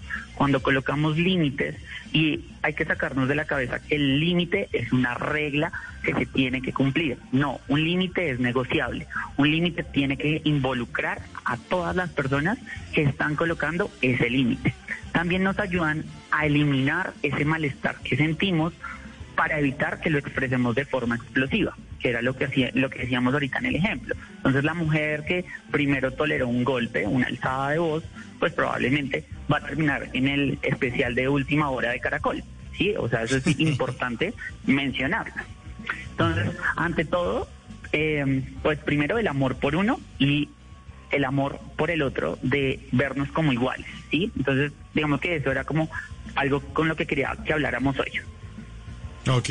Y además hay otra cosa, mi querido psicólogo de cabecera de oyentes, que uno muchas veces no pone los límites para evitar confrontaciones y peleas. Pues, ay, pero ¿para qué peleo por esto? Cuando uno no pone el límite ahí, por no evitar peleas, pues lo que va más adelante es mucho más grande y es mucho más grave, ¿no? Es como uno no ir al médico como para evitar que uno le den una pastilla para el dolor de cabeza. Y resulta que uno por no haber ido, entonces a los cinco años le da por ir, cuando ya ha tomado muchas pastillas, y resulta que usted tiene un mal en la cabezota durísimo. Y el médico le, dice, si usted hubiera venido hace cinco años y no se hubiera tomado las pastillitas para evitar tan la vaina, pues hubiéramos prevenido eso. Aquí pasa exactamente igual, lo mismo. Uno dice, no, es que no quiero, no, ¿para qué, ¿para qué me enredo? ¿Para qué me engancho? La estamos pasando bien y si, es, si yo digo esta vaina ahorita es para problemas. Eh, no, no, no, no quiero ser como el mosco en leche pues aquí de la relación, pero eso genera unas dificultades mucho más grandes más adelante, ¿o no, mi querido psicólogo? Sí, no, por supuesto, todo lo que está diciendo es correcto. Y además que siempre nos han dicho que está mal, digamos, eh, decir lo que pienso. Y eso no está mal. O sea, no te hace mala persona eh, decir que no, no estar de acuerdo, buscar tiempo a solas, poner límites, priorizar tus necesidades, cambiar de opinión y ser tú mismo. O sea, uno puede cambiar cuantas veces quiera de opinión. Lo importante es siempre analizar como qué es lo que usted quiere frente a la conducta o frente a, cómo se va a comportar en ese contexto del que estamos hablando. Entonces, ahorita, si usted sabe que llega diciembre, ¿cierto? Que vienen las fiestas, que se va a reunir probablemente con el hermano que usted no se la lleva, usted ya va con la eh, eh, va con esa indisposición de llegar allá para fastidiar, pues mejor no vaya. Sí, o sea, si va con ese tipo de comportamientos, pues mejor no vaya, porque se pueden evitar. Entonces, los límites son iguales. Uno los puede colocar en cualquier momento y en cualquier contexto. Bueno, ¿y los límites laborales qué me dice? Porque usted entra a una empresa, lo que sea, eres, no, es que aquí no tiene nada que hacer. Usted aquí, no, después de medio día aquí ya no hay nada que hacer. Y después está uno a los seis meses tarapeándole hasta en la casa al jefe, porque Dice, pero ¿en qué momento yo me dejé clavar en esto? Ay, ay, ay, ¿no? Y uno por no perder el trabajo, entonces dice que sea todo. Sí, no, o sea, digamos que en el contexto laboral es igual. El límite con la persona que, que lo molesta siempre. Al montadorcito. esa persona. También. Exactamente. en todas las empresas existe esa persona. Pero en el momento en que ya es, digamos, como que en verdad le genera a uno que no puede hacer bien su trabajo, en el momento en que en verdad ya de pronto cruzan esa línea del respeto al irrespeto, ¿cierto? Entonces, en esos momentos hay que utilizar los canales como los comités de convivencia que hay en las empresas, ¿cierto? El, los conductos regulares, ¿cierto? Hablar con su jefe, con su líder de grupo. Entonces, digamos que ahí es, digamos, como la ruta que se aplicaría en los contextos laborales. Bueno, y hay otros límites que de pronto no sé si usted los ha analizado, los tenga dentro de sus estudios y su experticia, los temas que prepara. También son los límites con uno mismo, ¿no? Los excesos. Uno también tiene que aprender a autolimitarse. Ah, bueno, ya estuvo bien, venga, ya, ya. Ya mucho PlayStation o lo que sea. Pues ya, ya, ya, ya, ya, como, como dice, pues ya me estoy dando garra con, con el trago, hermano. Mire, cómo voy, miren dónde voy. Pero, pero eso sería más como una, un autoanálisis, ¿no, Mauricio? Porque lo que para, para mí, digamos, no es, mm, no lo considero como algo malo, probablemente para otra persona sí. Lo que, un ejemplo, una persona que juega, que su trabajo es ser gamer, está acostumbrado a 10 horas de, de videojuegos. Pero probablemente para la mamá que no entiende ese contexto, para ella va a decir como no, pero es que se está consumiendo en eso. ¿Sí? Entonces yo, yo digo que eso es más una autocrítica, como mirar si en verdad me está generando daño. Entonces el límite lo colocaríamos cuando analicemos si yo percibo que la conducta en verdad es negativa. Es lo que usted decía. Un ejemplo, Sí, con sí, el sí. alcohol. Es una persona que sale todos los viernes a tomar y llega a la casa y eso genera que en sus redes de apoyo pues haya conflicto, pues porque una persona que está tomada pues no es consciente de lo que está eh, haciendo o diciendo y al día siguiente pues se, se levanta arrepentido, le compra el pollo a la mujer y todo feliz, ¿cierto? Entonces, en ese tipo de casos, pues ya la persona empieza a hacer el análisis, ¿no? Entonces, llegué tarde, eh, de, no dejé que mi mujer pudiera dormir, desperté a mis hijos, ¿cierto? Entonces, ahí ya la persona tiene que hacer su propio autoanálisis, que es lo mismo. ¿Por qué vamos al psicólogo? Porque es una decisión propia. Nadie más te puede obligar, lo puede obligar a uno a que vaya al psicólogo. Eso es una decisión propia. Y los límites también son una decisión propia claramente desde que hablemos de lo individual. Porque pues si hablamos desde lo grupal, pues ahí sí involucramos a todas las personas. Digamos, cuando hablamos de una pareja, los límites se colocan en pareja. ¿Sí? Los límites individuales, que era de los que Mauricio nos estaba preguntando, pues ¿quién los va a colocar? Pues uno mismo. Nadie más les tiene por qué colocar los límites. ¿sí? O sea, el primero en colocar sus propios límites debe ser uno. Y ya luego, si me incluyen en una familia, pues la familia coloca los límites de su hogar. Y esos límites, digamos, en pareja es como prueba y error. No es que uno tan, hola, mucho gusto. Mira, mis límites son estos días que te estoy entregando aquí en esta hoja, guárdala. Y me avisas si puedes cumplir con mis límites o no, con permiso. Mauricio, es por así. favor, confiésele al público que usted está estudiando psicología por algún lado. No, no, no, señor. No, no, no, no, no. No, pero sí, es, es muy cierto. Los límites, y yo creo que muchas de las mm, como cosas que, hace, que se hacen eh, cuando se está en, en una pareja, tiene que ser eso que usted acaba de mencionar, ensayo y error. Porque ¿cómo sabemos que algo no nos gusta si no lo hemos probado? ¿Sí? ¿Cómo sabemos que esa estrategia o esa herramienta no nos va a funcionar en nuestra relación si no la hemos utilizado? Simplemente porque vimos que a otra persona no le funcionó, entonces a mí no me va a funcionar. Pues no, hasta que no lo hagamos, pues no sabemos. Literal, el ensayo y error. Bueno, aquí están diciendo, me están diciendo un oyente que, que es que el no saber poner límites es un problema de baja autoestima. ¿Está conectado eso? ¿Así? Sí, sí, o sea, pero no porque no pueda, sino porque no ha descubierto cómo se hace. Recordemos lo que decíamos al comienzo y es que eso es un aprendizaje. Uno aprende a, a- más bien como a colocarlos en el momento que se necesita.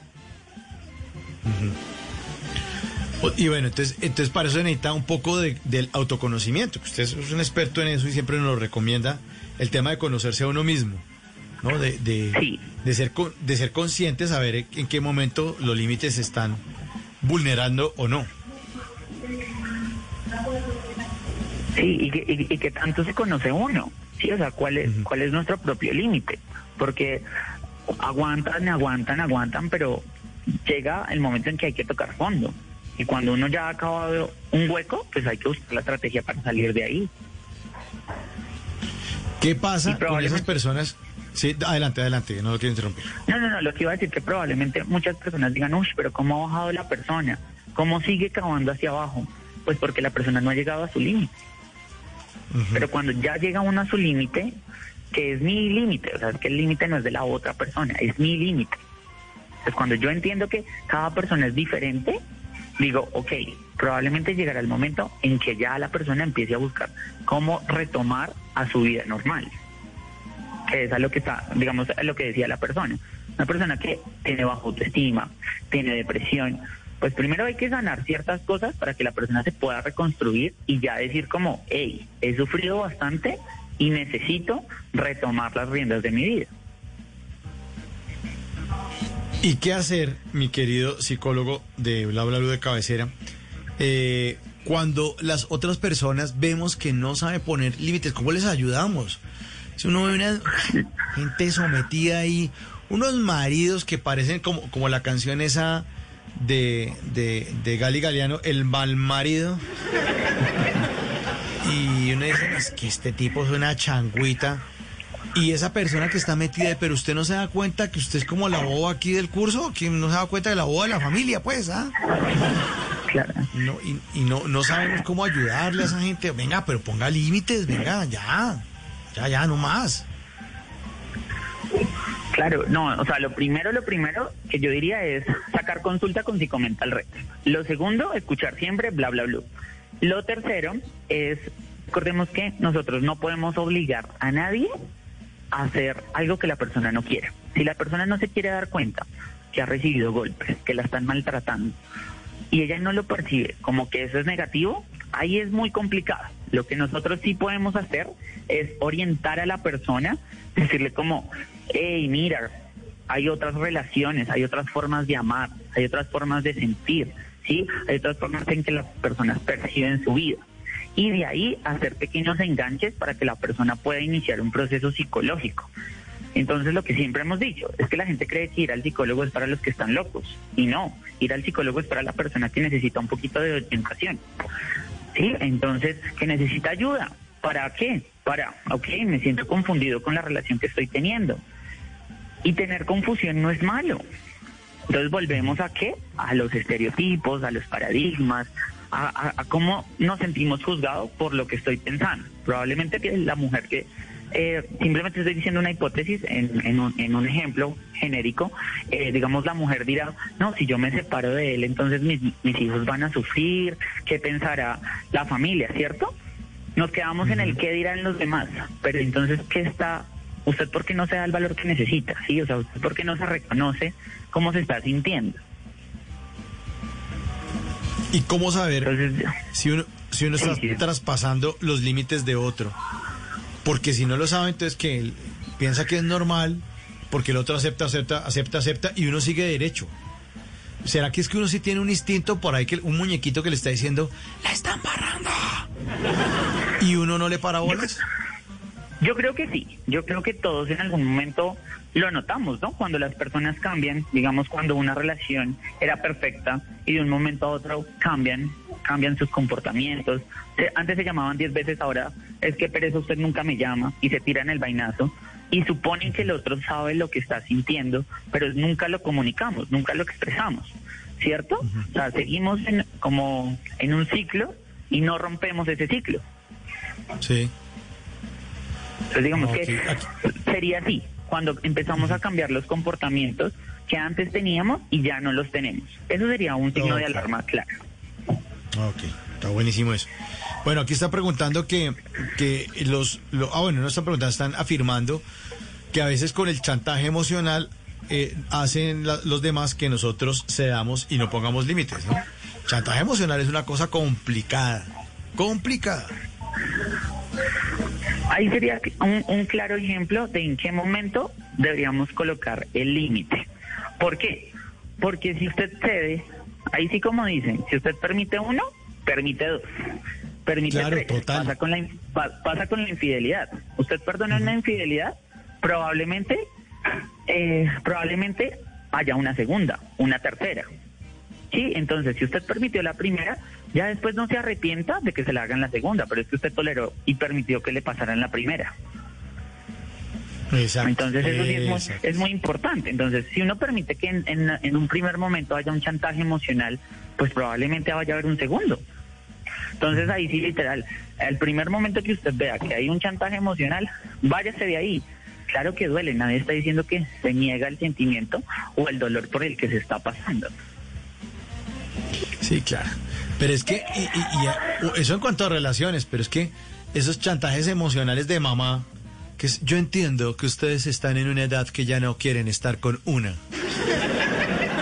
Y uno con las, las llaves de la casa listo para salir para una rumba con los amigos y uno, no, o sea, hay chantaje emocional y dice, ah, me están encerrando acá y no me estoy dando cuenta. Me están aquí queriendo, en, soy un pelado, soy un enaguado, ¿no? Estoy aquí bajo las enaguas de mi mamá, de la faldita de mi mamá y no me doy, cuan- no me doy cuenta. Claro, en ese caso volveríamos al ensayo y error. Probablemente todos en algún momento de nuestras vidas hemos tenido que pasar por una relación tóxica, por una relación en la que mm, en la que nos hayamos sentido lastimados, ¿no?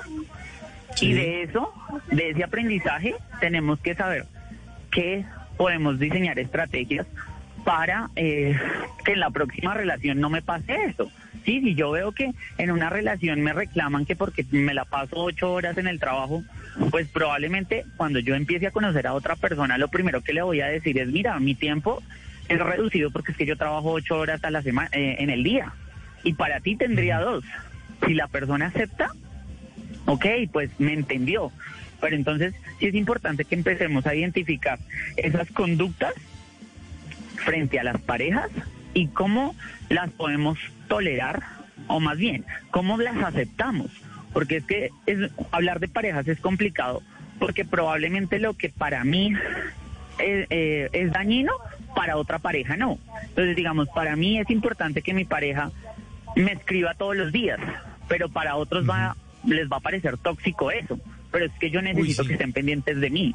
Sí, entonces eso es importante como diferenciar que cada pareja es diferente, pero entre cada pareja tienen que empezar a diseñar esos límites, establecer esas conductas, en qué momento la persona en verdad ya se está volviendo como dependiente a mí.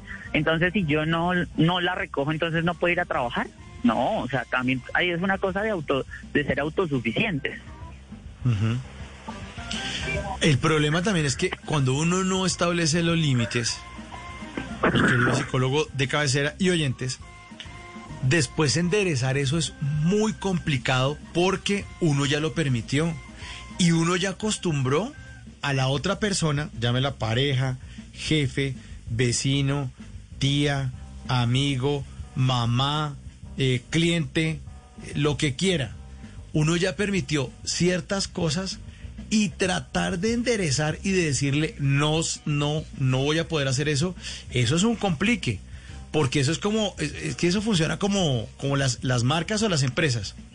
Usted O sea, va a un no restaurante donde siempre, no es imposible, clarísimo, pero usted va a un restaurante donde siempre le dan sopa, seco, jugo y postre. Cuando usted va a pagar el, el- el almuerzo en la caja, le dan un postrecito chiquito, le dan un pedazo de bocadillo, un dulce, una panelita, tan.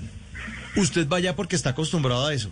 El día que esa persona de ese restaurante le cambie que no le da panelita y no vuelve a dar porque le sale muy caro, lo que sea, usted empieza a marearse, como decimos, y a decir, no, ese restaurante se volvió pero malo y flojo. Esa vaina no va a nadie. Y Pero- resulta que pero, con, las, per- Mauricio, con las el- personas puede con pasar el eso. ejemplo que estás haciendo, es importante decir algo. Y es la forma en que lo hace, listo. Probablemente uno diga, ah, esto como ha cambiado y demás. Pero porque uno no se acerca a hablar con el gerente y decirle, oiga, llevo viniendo 10 años acá y por qué están cambiando? ¿No creen que eso les va a perjudicar? Nos quedamos en la conducta de, ah, esto como ha cambiado, yo, ya- yo por aquí no vuelvo. Pero si en vez de eso utilizamos los canales de tratar de mantener lo que era para nosotros, o más bien, como nos sentíamos mejor, porque eso nunca lo decimos.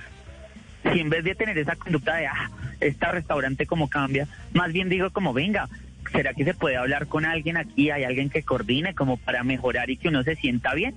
Que el restaurante no lo quiera hacer es diferente, pero por lo menos uno tiene la satisfacción de que intentó volver a lo que le gustaba a uno, a donde uno se sentía cómodo.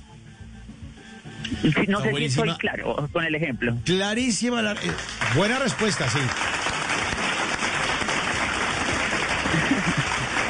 Muy, muy buena respuesta. ¿Sabe por qué? Porque se queda uno rumiando con la rabia y la vaina. O sea, ahí y nada. Toca expresarlo de una manera decente. No, no decir, es que, en este- es que mi plata no vale en este re maldito restaurante. Llevo 10 años, ¿sabe qué? Usted le ha pagado la educación de sus hijos con mi plata. No, por ahí no es. Exactamente. Por ahí no Pero es. ¿qué Toca- se está dígalo. Y- Suavecito, Eh, eh, decente, con cariño. ¿Qué pasó con las eh, panelitas? ¡Ey! Exacto. Lo mismo, lo mismo pasa en una relación. Muchas veces nos quedamos callados y no le decimos a mi pareja, oye, es que lo que pasa es que yo siento que yo cuando llego ya no me dices buenas noches.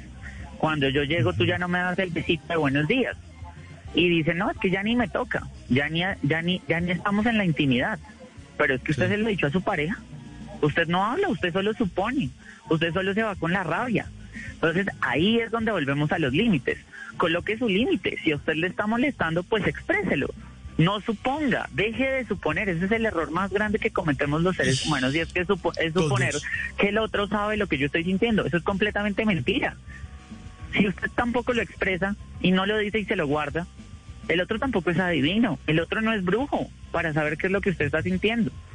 Pero entonces sí tenemos que primero colocar límites, segundo, tener un autoconocimiento y tercero, pues recordar que primero yo, segundo yo, tercero yo. Y si entro en una relación, pensamos en pareja. ¿Listo? Entonces creo que eso era lo que quería que habláramos el día de hoy.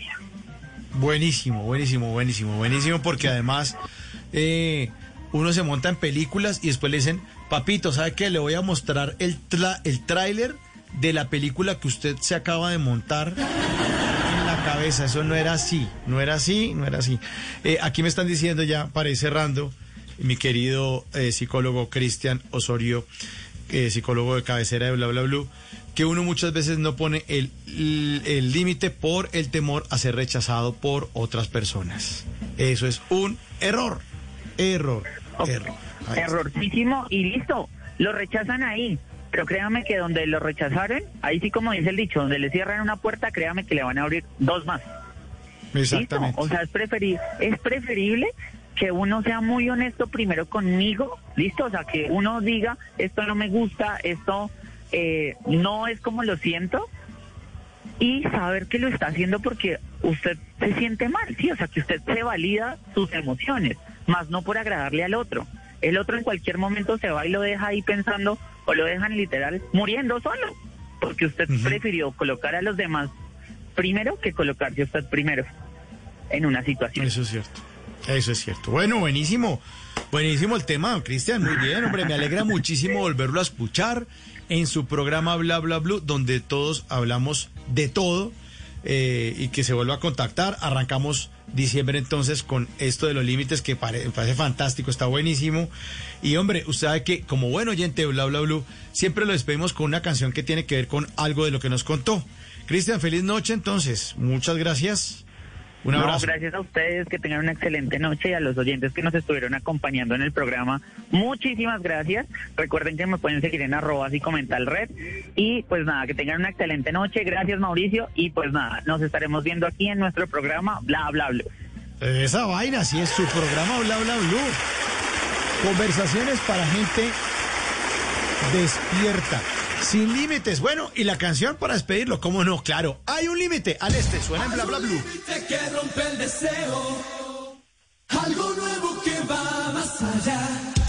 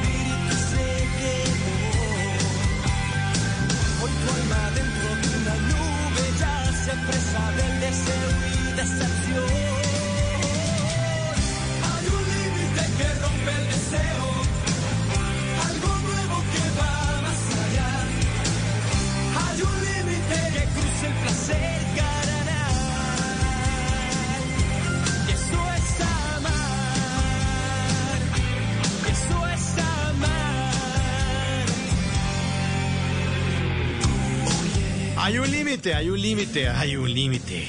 El este, además es una canción de 1994 porque ya es miércoles de música de los años 90, entonces cu- cuadra perfecto en Bla Bla Blue.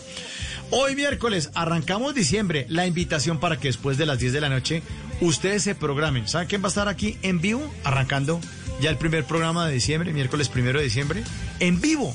Fruco y sus tesos en Bla Bla Blue después de las 10 de la noche. ¡Ay! Se lo van a perder por nada del mundo. Fruco en vivo, ay no, imposible.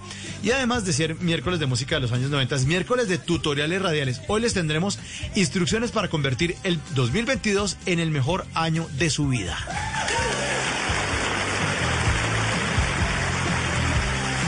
Buenísimo. Va a estar muy chévere con Ana Rojas Matiz, que es escritora, coach, speaker, ex my consultora en mindfulness, en emociones, creatividad y empoderamiento. Va a estar con ustedes después de las 11 de la noche en esos miércoles de tutoriales radiales y después de las 12 de la noche, pues de nuevo, aquí las llamadas de nuestros queridos oyentes como eh, Cristian, que nos estuvo acompañando esta noche. A todos, muchísimas gracias por su sintonía. Un abrazo, nos encontramos entonces después de las 10 de la noche. Ya está listo Javier Segura con voces y sonidos. Vamos a actualizar las noticias más importantes de Colombia y el mundo. Muchas gracias a nuestros controles máster Ricardo Acevedo y a don Andrés Bernal el Flaco. La producción es de Diego Garibello. Mi nombre es Mauricio Quintero y los dejamos ahorita en voces y sonidos. Después viene música blue, después la repetición de Voz Populi. A eso de las 4 de la mañana estará llegando Eduardo Hernández eh, con eh, Mañanas Blue 4 AM. Y ahí estará eh, con la información ya para irnos despertando. Y a eso de las 5 o 6 de la mañana, pues nuestro queridísimo Néstor Morales con todo su equipo de panelistas en Bla Bla Blue. Eh, les deseamos un feliz resto de noche y esperamos que nunca se desconecten de nuestra emisora. Muchas gracias a todos y nos encontramos después de las 10 de la noche en este espacio de conversaciones para gente despierta. ¡Chao!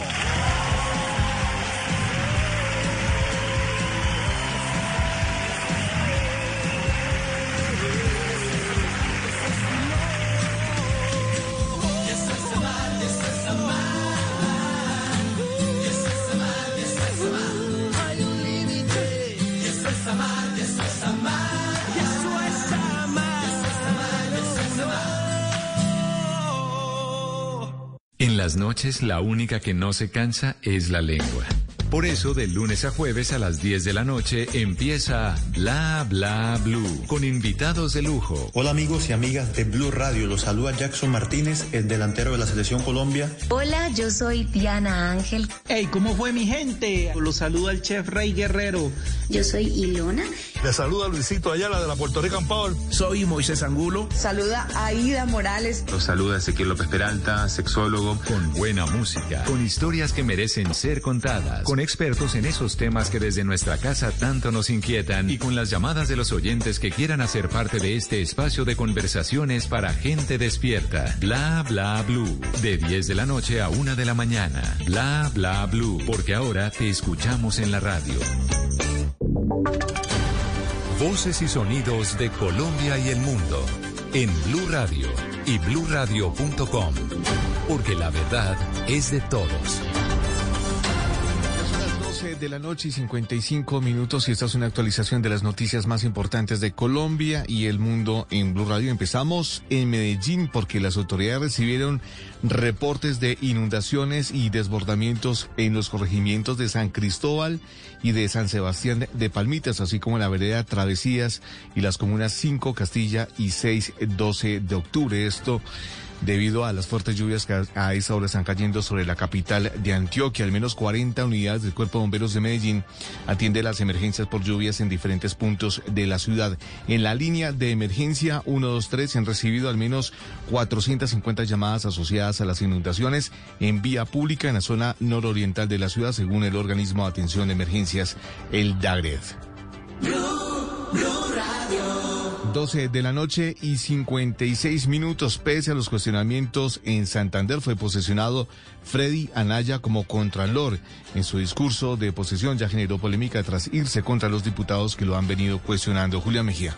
Freddy Anaya, quien ha ostentado importantes cargos públicos en Santander y quien perdió en las pasadas elecciones en la alcaldía de Bucaramanga, hoy se posesionó como contralor departamental en medio de serios cuestionamientos por parte de algunos diputados que lo tildan de corrupto. El ahora contralor se fue en contra de ellos. Lo juré, voy a cumplir con lo que me corresponde hacer. Yo no soy youtuber, no soy pantallero, no quiero ser lo que quieren muchos, pantallar para ser importantes. A Freddy Anaya le reprochan su cercanía con el clan Aguilar y lo que sus opositores dicen es que la Contraloría de Santander, la que se encarga de vigilar los recursos públicos del departamento, quedó en manos de un amigo del gobernador. Gracias, Julián. 12 de la noche y 57 minutos ante el Consejo de Estado deberá presentarse el alcalde de Malambo para exponer si ha cumplido con sus promesas de campaña en medio de la solicitud de revocatoria que adelanta un grupo de ciudadanos ante la registraduría. Ingel de la Rosa.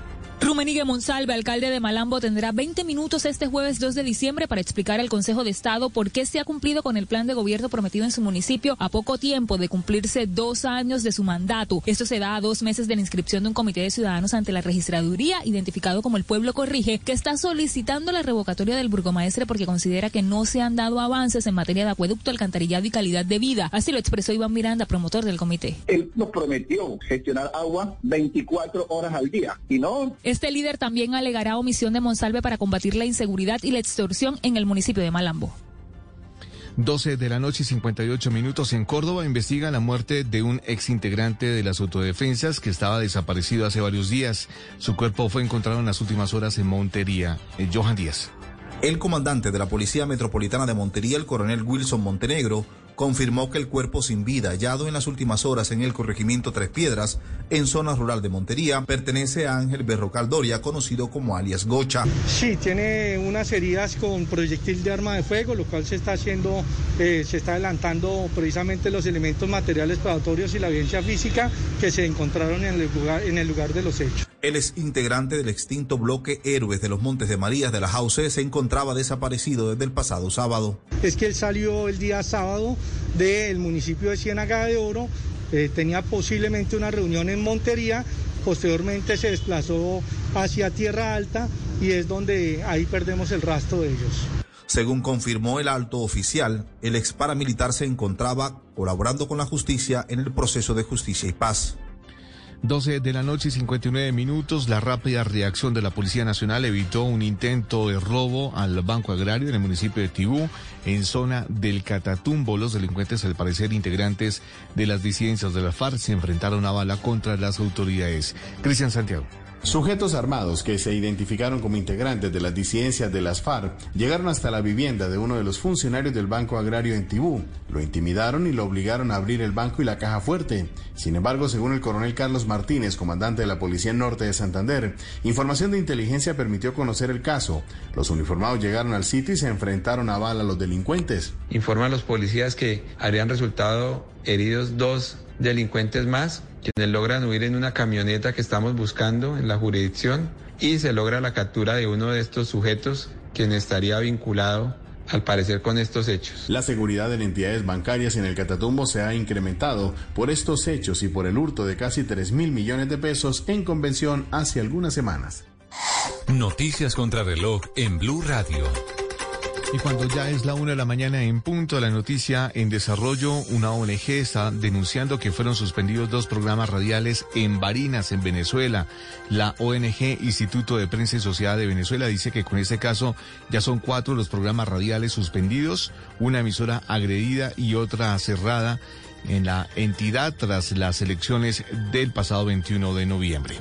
La cifra que es noticia, la economía colombiana recuperó cerca de 854 mil puestos de trabajo en el mes de octubre, según el DANE.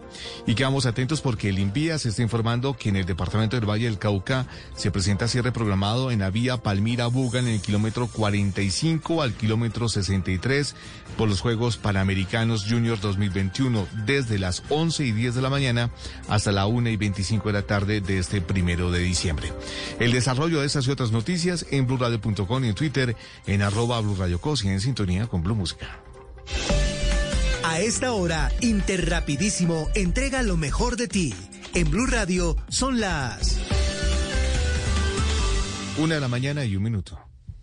Nos sentimos orgullosos de seguir entregando lo mejor de Colombia, su progreso.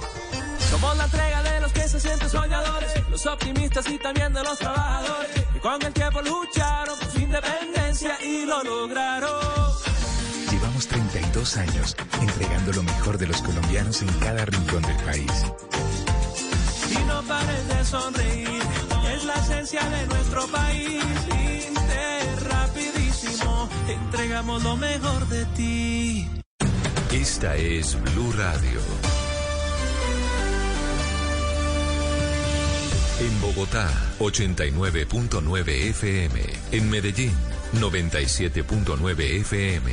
En Cali, 91.5 FM. En Barranquilla, 100.1 FM. En Cartagena, 1090 AM. En Bucaramanga, 960 AM. En Pereira y el norte del Valle, 89.2 FM. En Tunja, 103.1 FM. En Villavicencio, 96.3 FM. En Armenia, 89.2 FM. En Norte de Santander, 97.7 FM. En Neiva, 103.1 FM. Y en Córdoba, 96.0 FM. También en bluradio.com. En Facebook, Blue Radio Colombia. A través de Twitter en arroba Blue Radio Co. Y en la señal de TDT.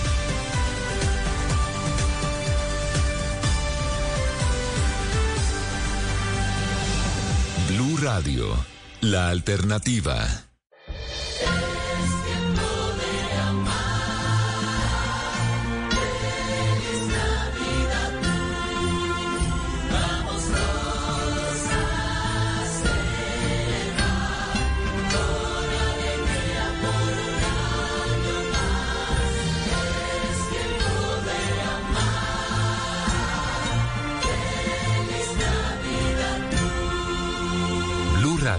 La alternativa.